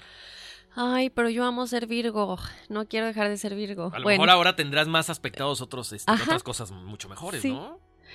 Que tengo mucho de Tauro, ya que es mi luna. Pero bueno, vámonos con el siguiente eh, mensajito que tenemos por aquí. Mi nombre es Gabriel Eduardo Díaz, les escribo desde la Ciudad de México. Saludos hasta mi bella natal México, Ciudad de México. Les quiero contar algo que me pasa desde hace mucho tiempo. Ah, bueno, nada más aclarar que ya dirán, no que eres de Mérida, Yucatán. Crecí en Mérida, Yucatán, pero nací en la Ciudad de México. Ah, Anyway. mira, me vengo enterando. Imagínense. sí, todo el mundo cree que soy de Yucatán. Sí, soy yucateca, también soy de la Ciudad de México. Eh, en fin, eh, tengo una historia paranormal que me pasó hace como seis meses. Lo que sucedió fue que una noche mientras dormía empecé a soñar dentro de mi sueño. En este sueño un ser vestido de negro con los ojos negros se paraba justo a un costado de mi cama y me extendía la mano como si me estuviera pidiendo que le diera la mano. Entonces yo me negaba a darle la mano.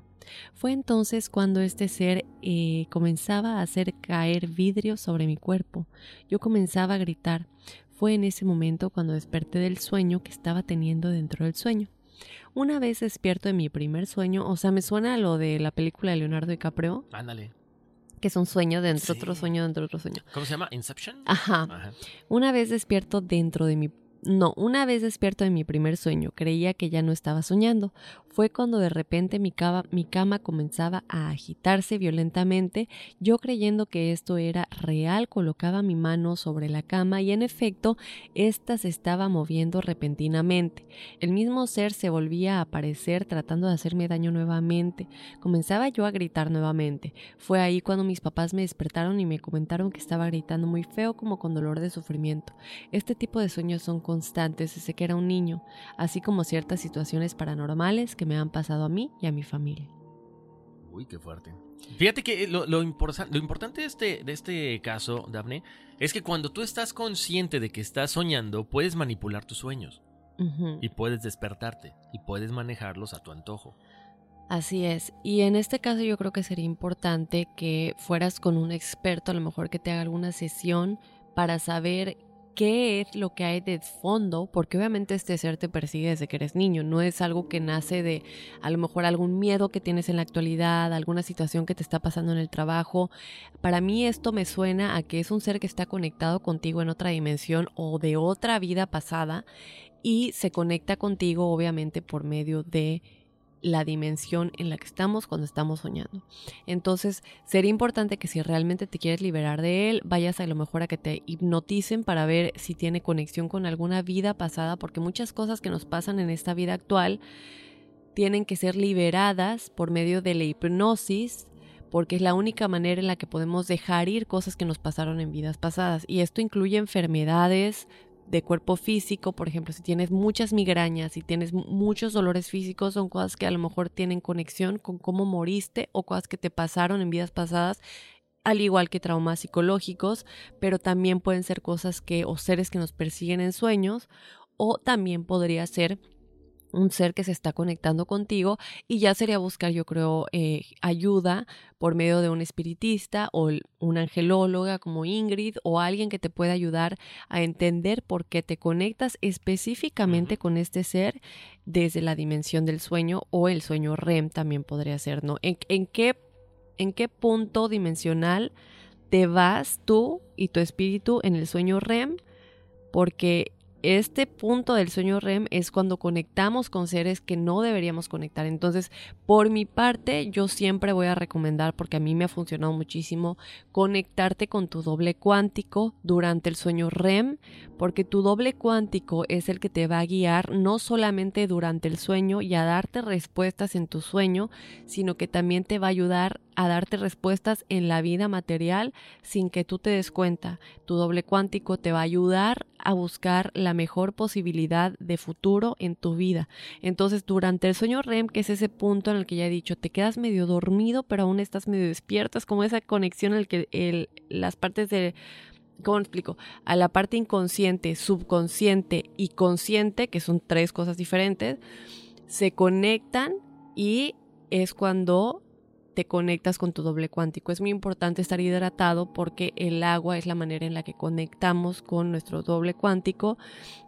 Entonces, él te va a poder ayudar más que nada desde mi punto de vista Pero también creo que es importante que si sientes que ya te está afectando mucho en tu vida, busques ayuda de un experto, ya sea espiritista o por medio de la hipnosis con vidas pasadas.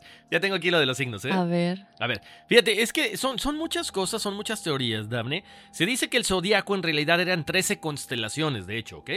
Pero dejaron fuera a Ophiuchus, el portador de la serpiente, en latín, quedándose eh, en estos 12 signos del zodiaco porque los babilonios usaban este calendario de 12 meses hasta que llegó la NASA, ¿ok?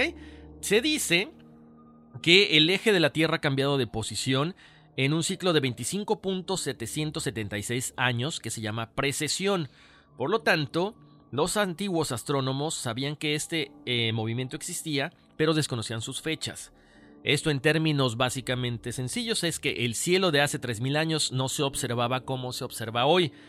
Y la NASA hizo públicos en su sitio web los nuevos cálculos de las fechas en las cuales, ¿ok? Se ve el Sol desde la Tierra atravesar las 13 constelaciones, incluyendo esta que les decía de Ophiuchus. ¿Ya? ¿Listo? Agárrate. ¿Qué hiciste? Ahora eres Capricornio. Nah, no es cierto. A ver, ahí les van. Capricornio. Según las nuevas fechas de la NASA, entre el 20 de enero y 16 de febrero. Acuario, 16 de febrero al 11 de marzo. Piscis, 11 de marzo al 18 de abril.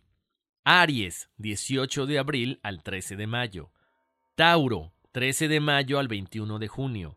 Géminis, 21 de junio al 20 de julio. Cáncer, 20 de julio al 10 de agosto. Leo, 10 de agosto al 16 de septiembre. O sea que yo soy Leo. Que en realidad Leo es mi, es mi ascendente ahora, que tengo muchos rasgos de Leo según. Entonces, pues no cambiaría tanto, ¿no? No, no, no. Pero algunos sí, por ejemplo, yo vengo a ser Virgo del 16 de septiembre al 30 de octubre. Mi luna está en Leo, o sea que nada que ver. Pero bueno, Libra, 30 de octubre al 23 de noviembre. Escorpio, 23 de noviembre al 29 de noviembre. O Piucos, que es este nuevo eh, signo que se... Uy, uy, uy. 29 de noviembre al 17 de diciembre. Y Sagitario, 17 de diciembre al 20 de enero. Pues yo creo que va a tomar tiempo porque aún no te veo ningún rasgo de Virgo. Pues yo tampoco. Todavía de Leo sí por mi luna, pero no, Virgo como que no. Oye, pues qué interesante. A ver, chicos, que nos dejen saber si ustedes saben un poquito más de esto, pero creo que estaría padre investigarlo un poquito más y traer más información en el futuro, ¿no? Sobre todo porque hay mucha gente pues interesada en la astrología, en los signos y cómo influencia en nuestras vidas. ¿Y tenemos más mensajes, Horacio? Así es, vámonos rápidamente porque ya nos colgamos, ¿verdad? Un poquito. Sí. Dice, saludos Dafne y Horacio, tengo una pregunta o duda, a ver si pueden ayudarme. Hace unos años Tuve un sueño donde unas almas obscuras o sin ningún tipo de semblante se llevaban mi alma por más que peleaba para que no me llevaran. Aún así me arrastraron al inframundo y después de eso miré que la cara de mi ex era como una gárgola. No sé si fue porque en ese tiempo estaba bajo tratamiento de pastillas para poder dormir, y pasados los años tuve otro sueño similar pero con brujas. No sé a qué se deba esto, a qué se puede deber. Uy, pues es que los sueños te dan a lo mejor era medio mala, a lo mejor se manifestaba de esa forma. Digo, de una forma muy burda te lo estoy comentando, ¿no? A lo mejor lo que dice Daphne, también tendrías que hacer un poquito más de introspección y acudir con un experto. Porque sabes que Daphne, en el Internet muchas veces encontramos cosas que lo único que hacen es confundirnos más. Entonces, cuando hay alguien, una persona que ya estudió, que se dedica a esto, creo que encuentras más fácil la respuesta con ellos. Sí, sobre todo porque lo que encuentras en el Internet es muy general y cada situación es diferente. No solamente por lo que tú vives en tu vida específicamente hoy día, sino porque lo que tú tienes en tus registros acásicos o en tus vidas pasadas y todo lo que se guarda en esta gran biblioteca de vida solamente es para ti bueno, no solamente es para ti, cabe aclarar que los registros acásicos hay gente que, bueno, o almas que pueden agarrar una de tus experiencias que tienes en esta gran biblioteca para aprender en sus propias vidas, pero esa es una decisión de libre albedrío del alma. Pero en este caso, tú sabes, únicamente tú, qué es todo lo que guardas en tu subconsciente. Entonces, es algo que tienes que ver en estado de hipnosis o en estado de, pues sí, de hipnosis es de acceso al subconsciente más que nada, que no es algo que puedes hacer de manera consciente, porque tu mente consciente es el 5%, entonces no hay manera. Lo que dice Horacio, no buscar ayuda de un experto. Hay una chica que nos escribió, em, tenemos más mensajes, vamos a responder eh, uno más y tenemos más mensajes que vamos a seguir leyendo en el siguiente episodio porque son varios. Eh, tenemos por aquí a Jessica Michelle, a Marcelo Ailón, a Melchor Salazar, Mini Cabello y bueno, a Kelly Ñortol y más. Pero hay uno que nos escribió una chica, ella está muy preocupada y quería ver si tú la podías ayudar porque ella nos comentaba que se metió, que ella en, antes, hace muchos años, creía mucho en Dios, en la brujería y en cosas, ¿no? De, lo que platicamos aquí en el programa, ¿no? Eh, me imagino que todo lo relacionado con esto. Dejó de creer, pero después conoció a una persona que la hizo volver a creer más que nada en la santería brasileña. Ella dice que ella quería que una persona desapareciera de su vida, no de manera mala, no que se muriera ni que le pasara nada malo, simplemente ya no la quería volver a ver. Pero ella tiene miedo porque la persona que la ayudó, o sea, esta nueva persona que le hizo creer en esto y que le involucró en la santería brasileña, le dijo que podría afectarle tal vez en su vida eh, y ella pues quiere saber si le va a afectar en la economía, en la salud, en el amor y que si habría alguna manera en la que tú, si tú la podías ayudar para saber si le va a afectar. Híjole. Y pues nada. Bueno, gracias para empezar, gracias por la confianza que, depositan en mí para yo poder orientarlos. Eh, les comento, yo no leo cartas. Sí leí mucho tiempo el tarot. Fui tarotero. Fui tarotista. no, leí mucho tiempo el tarot. Eh, tuve muy buenas experiencias. Como les comentaba hace algunos programas, dejé de leer por una mala experiencia. Que algún día voy a retomar el tarot porque sí me llama, me llama. Siento que todavía tengo mucho que por ahí eh, tratar de investigar, tratar de, de, si tengo ese don, pues por qué no explotarlo en el buen sentido de la palabra o porque no seguir haciendo algo bueno por la gente. Desgraciadamente no tengo tarot ahorita, o sea, no puedo, sí tengo un tarot, perdón, no, no, no, no puedo darte una consulta porque no estoy eh, familiarizado. Tiene muchos años que no lo leo. Eh, lo único que yo te puedo decir es, eh, y lo hemos platicado aquí, tiene que ver con la ley de atracción. Si hiciste algo malo, bueno, pues tendrás que pagar un karma. No es ser mala onda, ni mucho menos no es ser pesimista, pero es ser realista. Todas nuestras acciones, buenas o malas, tienen una respuesta, una repercusión buena o mala. Eh, hay gente que dice, ¿cómo puedo alejar a una persona? En el mismo, eh, Dafne lo hemos platicado, en el mismo rollo, en el mismo asunto de la ley de atracción, cuando tú piensas en positivo, esa gente que no concuerda ya con tu buena vibra, solita se alejan. O sea, no es que tengas que hacer un trabajo, no es que tengas que congelar a alguien, porque sí, hay gente que hace, o sea, que congelan a las personas y, yo te puedo decir, no sé si es bueno o malo, dependiendo para ti qué es lo que estás viviendo en ese momento. A lo mejor puedes decir, ¿sabes qué? Le mando toda la buena vibra a esta persona, pero no la quiero cerca de mí. Quiero que se aleje porque me está contaminando con sus malas vibras y todo. Eso sí se puede hacer, pero ya recurrir a algo que te puede afectar más, más adelante en lo económico, pues sí, te puede afectar en lo económico, en lo familiar, en, en lo sentimental. Porque volvemos al punto, esta, no sé hasta qué punto llegaron para alejar a esta persona, pero si le hizo mal, pues ese mal lo tiene que pagar en forma de karma.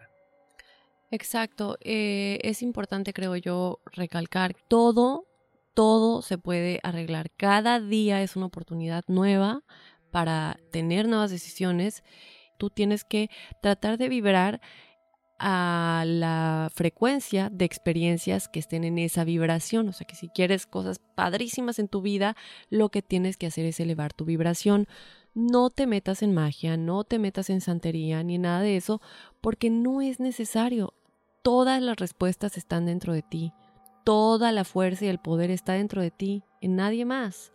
Entonces, pues sí, como dice Horacio, esperemos que no haya nada malo, que no sea nada malo, como dijimos, ¿no? Cada, cada día es una oportunidad nueva, entonces a partir de hoy, borrón y cuenta nueva, trata de empezar de nuevo, pide perdón a Dios, al universo, a quien tú quieras, en lo que tú creas, y pues ya no vuelvas a hacer eso, simplemente busca tu vida y deja de enfocarte en alguien que no quieres en tu vida, porque si te enfocas, pues va a seguir estando ahí. Claro, además sabes que, Dafne, lo que tú dijiste ahorita creo que es puntual. Pídele, pídele eh, perdón a todos, pero pídete perdón a ti misma, porque traemos esa carga emocional. Es que yo hice, es que yo fui capaz, a lo mejor, a lo mejor algo le pasó a esta mujer, pero también era parte del karma de esta chica la que se alejó. Entonces, perdónate, perdónate a ti mismo por haber hecho esto y empieza a hacer obras buenas para que entonces todo en tu vida empiece a, a, tener un poco de sentido positivo. Ya, ya lo hiciste, ya ni modo. Perdónate. Ahora enfócate en hacer este cambio radical de 180 grados en tu vida y te va a ir muy bien. Entonces, toda esa, preocupación, enfócate en me va a ir muy bien. Cometí un error, ya, lo cometí, no puedo hacer nada. No te preocupes, porque por eso luego padecemos del corazón. Nos preocupamos o tenemos ansiedad. O sea, ¿qué viene en el futuro? Vivamos el presente. Oye, Horacio, pues ya nos toca la siguiente hora. no, no es cierto, es una broma. Pronto, pronto tenemos más sorpresas con la numerología y más cosas que tenemos para ustedes que serán extra información súper padrísima. Ya se está cocinando todo esto, así que muy, muy pendientes de lo que viene para este nuevo proyecto en el 2020. No nuevo proyecto, sigue siendo parte de Enigmas, pero son cosas que gracias a la respuesta que hemos tenido de ustedes, chicos, se va a poner buenísimo, de verdad. ¿Sabes qué? Sí, Daphne es emocionante, ¿no? Porque hemos ido creciendo, la gente sigue pidiendo más cosas, se las estamos tratando de poner ahí al, alcance de la mano, pero obvio, este es un proceso que, que lleva pues bastantito tiempo, ¿no? Y que obviamente eh, mucha gente nos escribe y nos dice, ¿cuál es el video que comentaron? ¿Cuál es la foto que dijeron? ¿Cuál es...? Todo esto ya va a estar a la vista de ustedes y y a la acción de ustedes de darle clic al link en el momento en el que estamos hablando desde sus pantallas, chicos, con imágenes de las que estamos hablando en el momento. Ustedes no van a tener que decir, no han subido las fotos al Facebook, no han subido las fotos al Instagram, las vamos a seguir compartiendo, pero en el momento en el que ustedes están escuchando en su celular o si lo quieren poner en la pantalla grande o si después lo quieren checar, si después que terminen de manejar, no lo chequen si están manejando, por favor, sino después que sepan que son cosas que ya van a estar a la mano y en el momento que estamos hablando de determinado link, por ejemplo ahorita que les daba los, los, links de donde está todo esto, van a tener la posibilidad de darle clic al link y verlo mientras siguen escuchando. El audio no va a detenerse y van a poder ver todo lo que estamos diciendo mientras ustedes le dieron clic en el momento a cualquier link del que hablamos, fotos, libros y también cosas extra con la numerología, cosas extra con cada uno de los casos. Y si escucharon el episodio completo, pero hay cinco cosas más que no vamos a revelar hasta después de tal caso y van a tener acceso a todo eso y bueno, más cosas que se van a, vamos a tener. Sí, sí, sí, eso es solo una probadita, nomás para que, para que se queden con el pendiente. Total, ya faltan que estamos a mes y medio para que se acabe este 2019. Pero viene muy prometedor el año y bueno, gracias a todos ustedes, ¿no? A la familia enigmática, más que nada. Bueno, vámonos con las numerologías. Pongan mucha atención porque hemos estado recibiendo los mismos emails, porque luego no escuchan eh, con claridad el nombre. Vámonos con el número uno, Martín Armenta, Italia Valdés Jaramillo y Keila Santos. El número uno es el número que representa la acción, es el trabajo, son ideas originales, son creativas, son personas que siempre están desarrollándose en todos los aspectos, profesional, educativo, eh, siempre construyen cosas nuevas, son muy individuales, les gusta tener su pareja, pero también tener su espacio a solas para poder tener ese crecimiento espiritual. Para el número dos es el número de la cooperación, es Karina Mateo. Son personas que en, esta vida su misión es básicamente ser cooperativos, estar ayudando a los demás, pero con mucha diplomacia, con mucho tacto. Siempre son bondadosos, son muy tranquilos, son reservados y se les da muy bien todo lo que tenga que ver con la política, con el gobierno, con la diplomacia, con todas estas situaciones que involucren alguna representación gubernamental. Para el número 3, tengo aquí Alejandra, y a John, que mandaron ellos dos eh, juntos este email, no dan apellidos, Alejandra y John es el número 3, José Luis Solano, Gabriel Peña, Juan Carlos Hernández y Zulema Espinosa. Ay, perdón. Me estaba ahogando. El número 3 es la creatividad, es la expresión.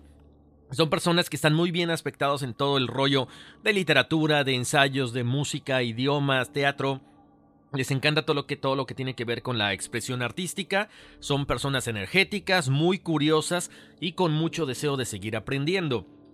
Para el número 4 es Araceli Villegas, Eduardo Figueroa, Melanie Delgado.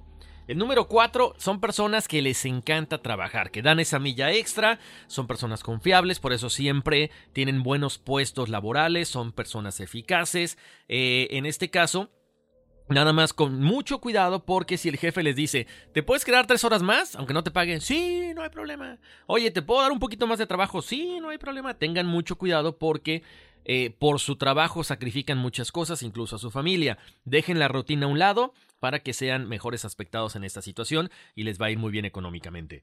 Para el número 5, que es la libertad y el cambio, tenemos a Israel Urizar Osorio, Joshua Pineda, Isaac Pineda, Rosa Torres, Javier López Taboada, Cintia Solano y César Cerna. Este número 5 son personas que se adaptan a cualquier cosa con mucha rapidez, no importando lo que se les presente. Cambios de trabajo, cambios de, eh, ciudad, eh, cambios en la escuela, otra nueva carrera. Son personas versátiles, les encanta viajar, les encanta hacer cosas nuevas y actuar de forma inusual. De repente son esas personas que le dicen, ah, es que es medio raro. No, no es raro. Es su personalidad y le gusta actuar no como todos, ¿ok? Para el número 6 tenemos que es la responsabilidad.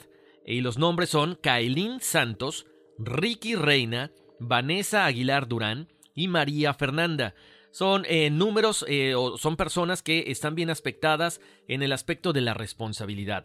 Van a ser, eh, van a formar una muy buena familia, van a lograr una carrera, van a seguir educándose, van a seguir estudiando, tienen mucha tolerancia y mucho amor por los demás, son personas que son responsables en su trabajo, son cariñosos, son agradables, dicen por ahí que son una perfecta pareja, el número 6. Para el número 7, que es la búsqueda del conocimiento y el balance espiritual, tenemos a Anabel Chicuellar Rivera, Lorena Villavicencio, Diana Isabel Mendoza Sandoval, Brandon Pineda, Evelyn Valles. Este número 7, lo hemos dicho mucho, son Psíquicos por naturaleza deben aventurarse, no temer a esta situación. Les recomendamos, como siempre, familiar, familiarizarse con el tema. Si a ustedes les gustan las cuestiones de astrología, las cuestiones de metafísica y todo eso, se les va a dar muy fácil porque ya tienen ese cúmulo adentro. ¿Cómo lo sacamos? ¿Cómo nos ponemos en contacto? A través de la meditación. Busquen a Deepak Chopra. Vamos a poner el link una vez más. Hay en inglés, hay versiones eh, de estas meditaciones en inglés, hay versiones en español. Lo que Deepak Chopra normalmente hace son retos de 21 días. Dicen que normalmente un hábito se forma en 21 días, entonces les recomiendo eh, tratar de hacer estos hábitos este, o crear este hábito de la meditación con el número 7, que además eh, son personas que les gusta estas meditaciones porque son momentos para ellos, momentos de quietud, momentos de soledad, son intuitivos, son reservados, son observadores y también muy curiosos. Tenemos el día de hoy también muchos psíquicos, muchos número 8. Eh, tenemos aquí a Clarence, Clank Rivers, así como Frank Rivers, Clarence Clank Rivers, Celeste Gutiérrez, José Alberto Beltrán Calleros, Osvaldo Cortés, Maricela Alcántar, Juan A. González, Fernanda Showman, Lucía Valenzuela, Ramsés Pérez Vázquez, Evans Pérez García, Víctor Manuel Vázquez García. El número 8 es el balance entre lo espiritual y lo material. Acuérdense, obtienes uno o tienes lo otro. Lo importante en eh, ustedes en esta vida es que lo encuentren, pero y lo encuentren, pero lo puedan balancear. Se les da muy fácil la cuestión de dinero, se les da muy fácil la cuestión espiritual también. Tienen ese sexto sentido a flor de piel. Son personas eficientes, observadoras, muy detallistas, pero cuidado, cuando les empieza a ir muy bien, se caen en ese materialismo, ¿ok? Para el número 9 tenemos a María Teresa Ayala Beltrán, Carlos D. Rivera, Alex Magallán de Ecuador, Dani Josué Mero Alvarado, Ángela Patricia Delgado de Bogotá, Neila Solano, Marcos Eduardo González Lara, Araceli Vázquez Ramírez y Fernanda Sauceda. El número 9 es el número del idealismo. ¿Por qué idealismo? Porque estamos a punto de irnos a otra dimensión o a otra numerología mucho más alta. Y en este caso vienen aquí a este mundo ya saben, a trabajar en beneficio de la humanidad, van a respetar, van a ayudar a los demás, van a hacer un servicio de bondad. Eh, tienen que desarrollar un poquito más de madurez en la cuestión espiritual. Son personas generosas, intuitivas, honestas y altruistas. Aquí Acuérdense, balance entre lo, entre lo terrenal y lo espiritual. No pueden estar dando, dando, dando si ustedes no están recibiendo también. Encuentren ese balance y la vida será mucho más fácil para ustedes. Y finalmente tenemos eh, números maestros 11 y 22. Linda Guzmán es el 11, Lorena Araceli Velázquez Guzmán es 11, Ángel Peralta es 11, Lorena Araceli Velázquez Guzmán es 11, Joy Solano 11 y Patricia Sauceda es número 22. ¿Ok? Entonces, estos números los hemos comentado, son personas con cualidades artísticas y creativas, se desarrollan en cualquier ámbito, tienen que poner el ejemplo en esta vida porque están a punto de trascender ya, de, ponerse en el, en el lado espiritual completamente. Tienen esta necesidad de evolucionar y ayudar a los demás, aunque muchas veces esto signifique sacrificio para ustedes. Número 11, 22 y 33, números maestros, todo lo que ustedes pongan en la mente se les va a dar con un poquito más de facilidad que a los otros números. Y esto es básicamente la numerología del día de hoy. Este podcast llegó a tres horas. Oye, pero sí, pues ya nos vamos a despedir. Gracias por sus emails. Vamos a seguir leyendo los mensajes poco a poco. Denle tiempo al tiempo. Y ahora sí, vámonos, aunque no espanten. Uy, sí.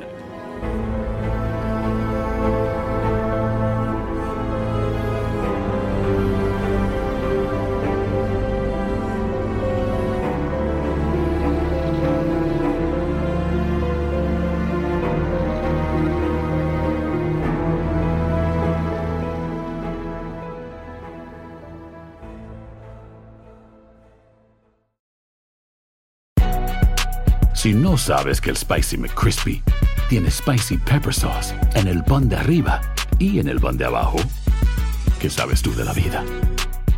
Para, pa, pa, pa. Ahorra más en JCPenney, más tu oportunidad de conocer a Shaquille O'Neal. Este sábado 4 de mayo todos ganan durante la entrega de cupones de 10, 50 o hasta 100 dólares, solo en la tienda mientras duren. De 11 a.m. a 1 p.m., los miembros de JCPenney Rewards tendrán una oportunidad exclusiva de encestar para conocer a Shaq. Habla con un asociado en la tienda o visita jcp.com y conoce más sobre la jugada. JCPenney, vale la pena. Cupón válido el 4 de mayo en selección de estilos. Entrega de cupones solo en la tienda para mayores de 18 años. Boost Mobile tiene una gran oferta para que aproveches tu reembolso de impuestos al máximo y te mantengas conectado. Al cambiarte a Boost, recibe un 50% de descuento en tu primer mes de datos ilimitados. O, con un plan ilimitado de 40 dólares, llévate un Samsung Galaxy A15 5G por $39.99. Obtén los mejores teléfonos en las redes 5G más grandes del país. Con Boost Mobile, cambiarse es fácil. Solo visita boostmobile.com. Boost Mobile, sin miedo al éxito. Para clientes nuevos y solamente en línea, requiere AroPay. 50% de descuento en el primer mes requiere un plan de 25 dólares al mes. Aplican otras restricciones. Visita Boost Mobile detalles. En Sherwin Williams somos tu compa, tu pana, tu socio, pero sobre todo somos tu aliado, con más de 6.000 representantes para atenderte en tu idioma y beneficios para contratistas que encontrarás en aliadopro.com. En Sherwin Williams somos el aliado del PRO.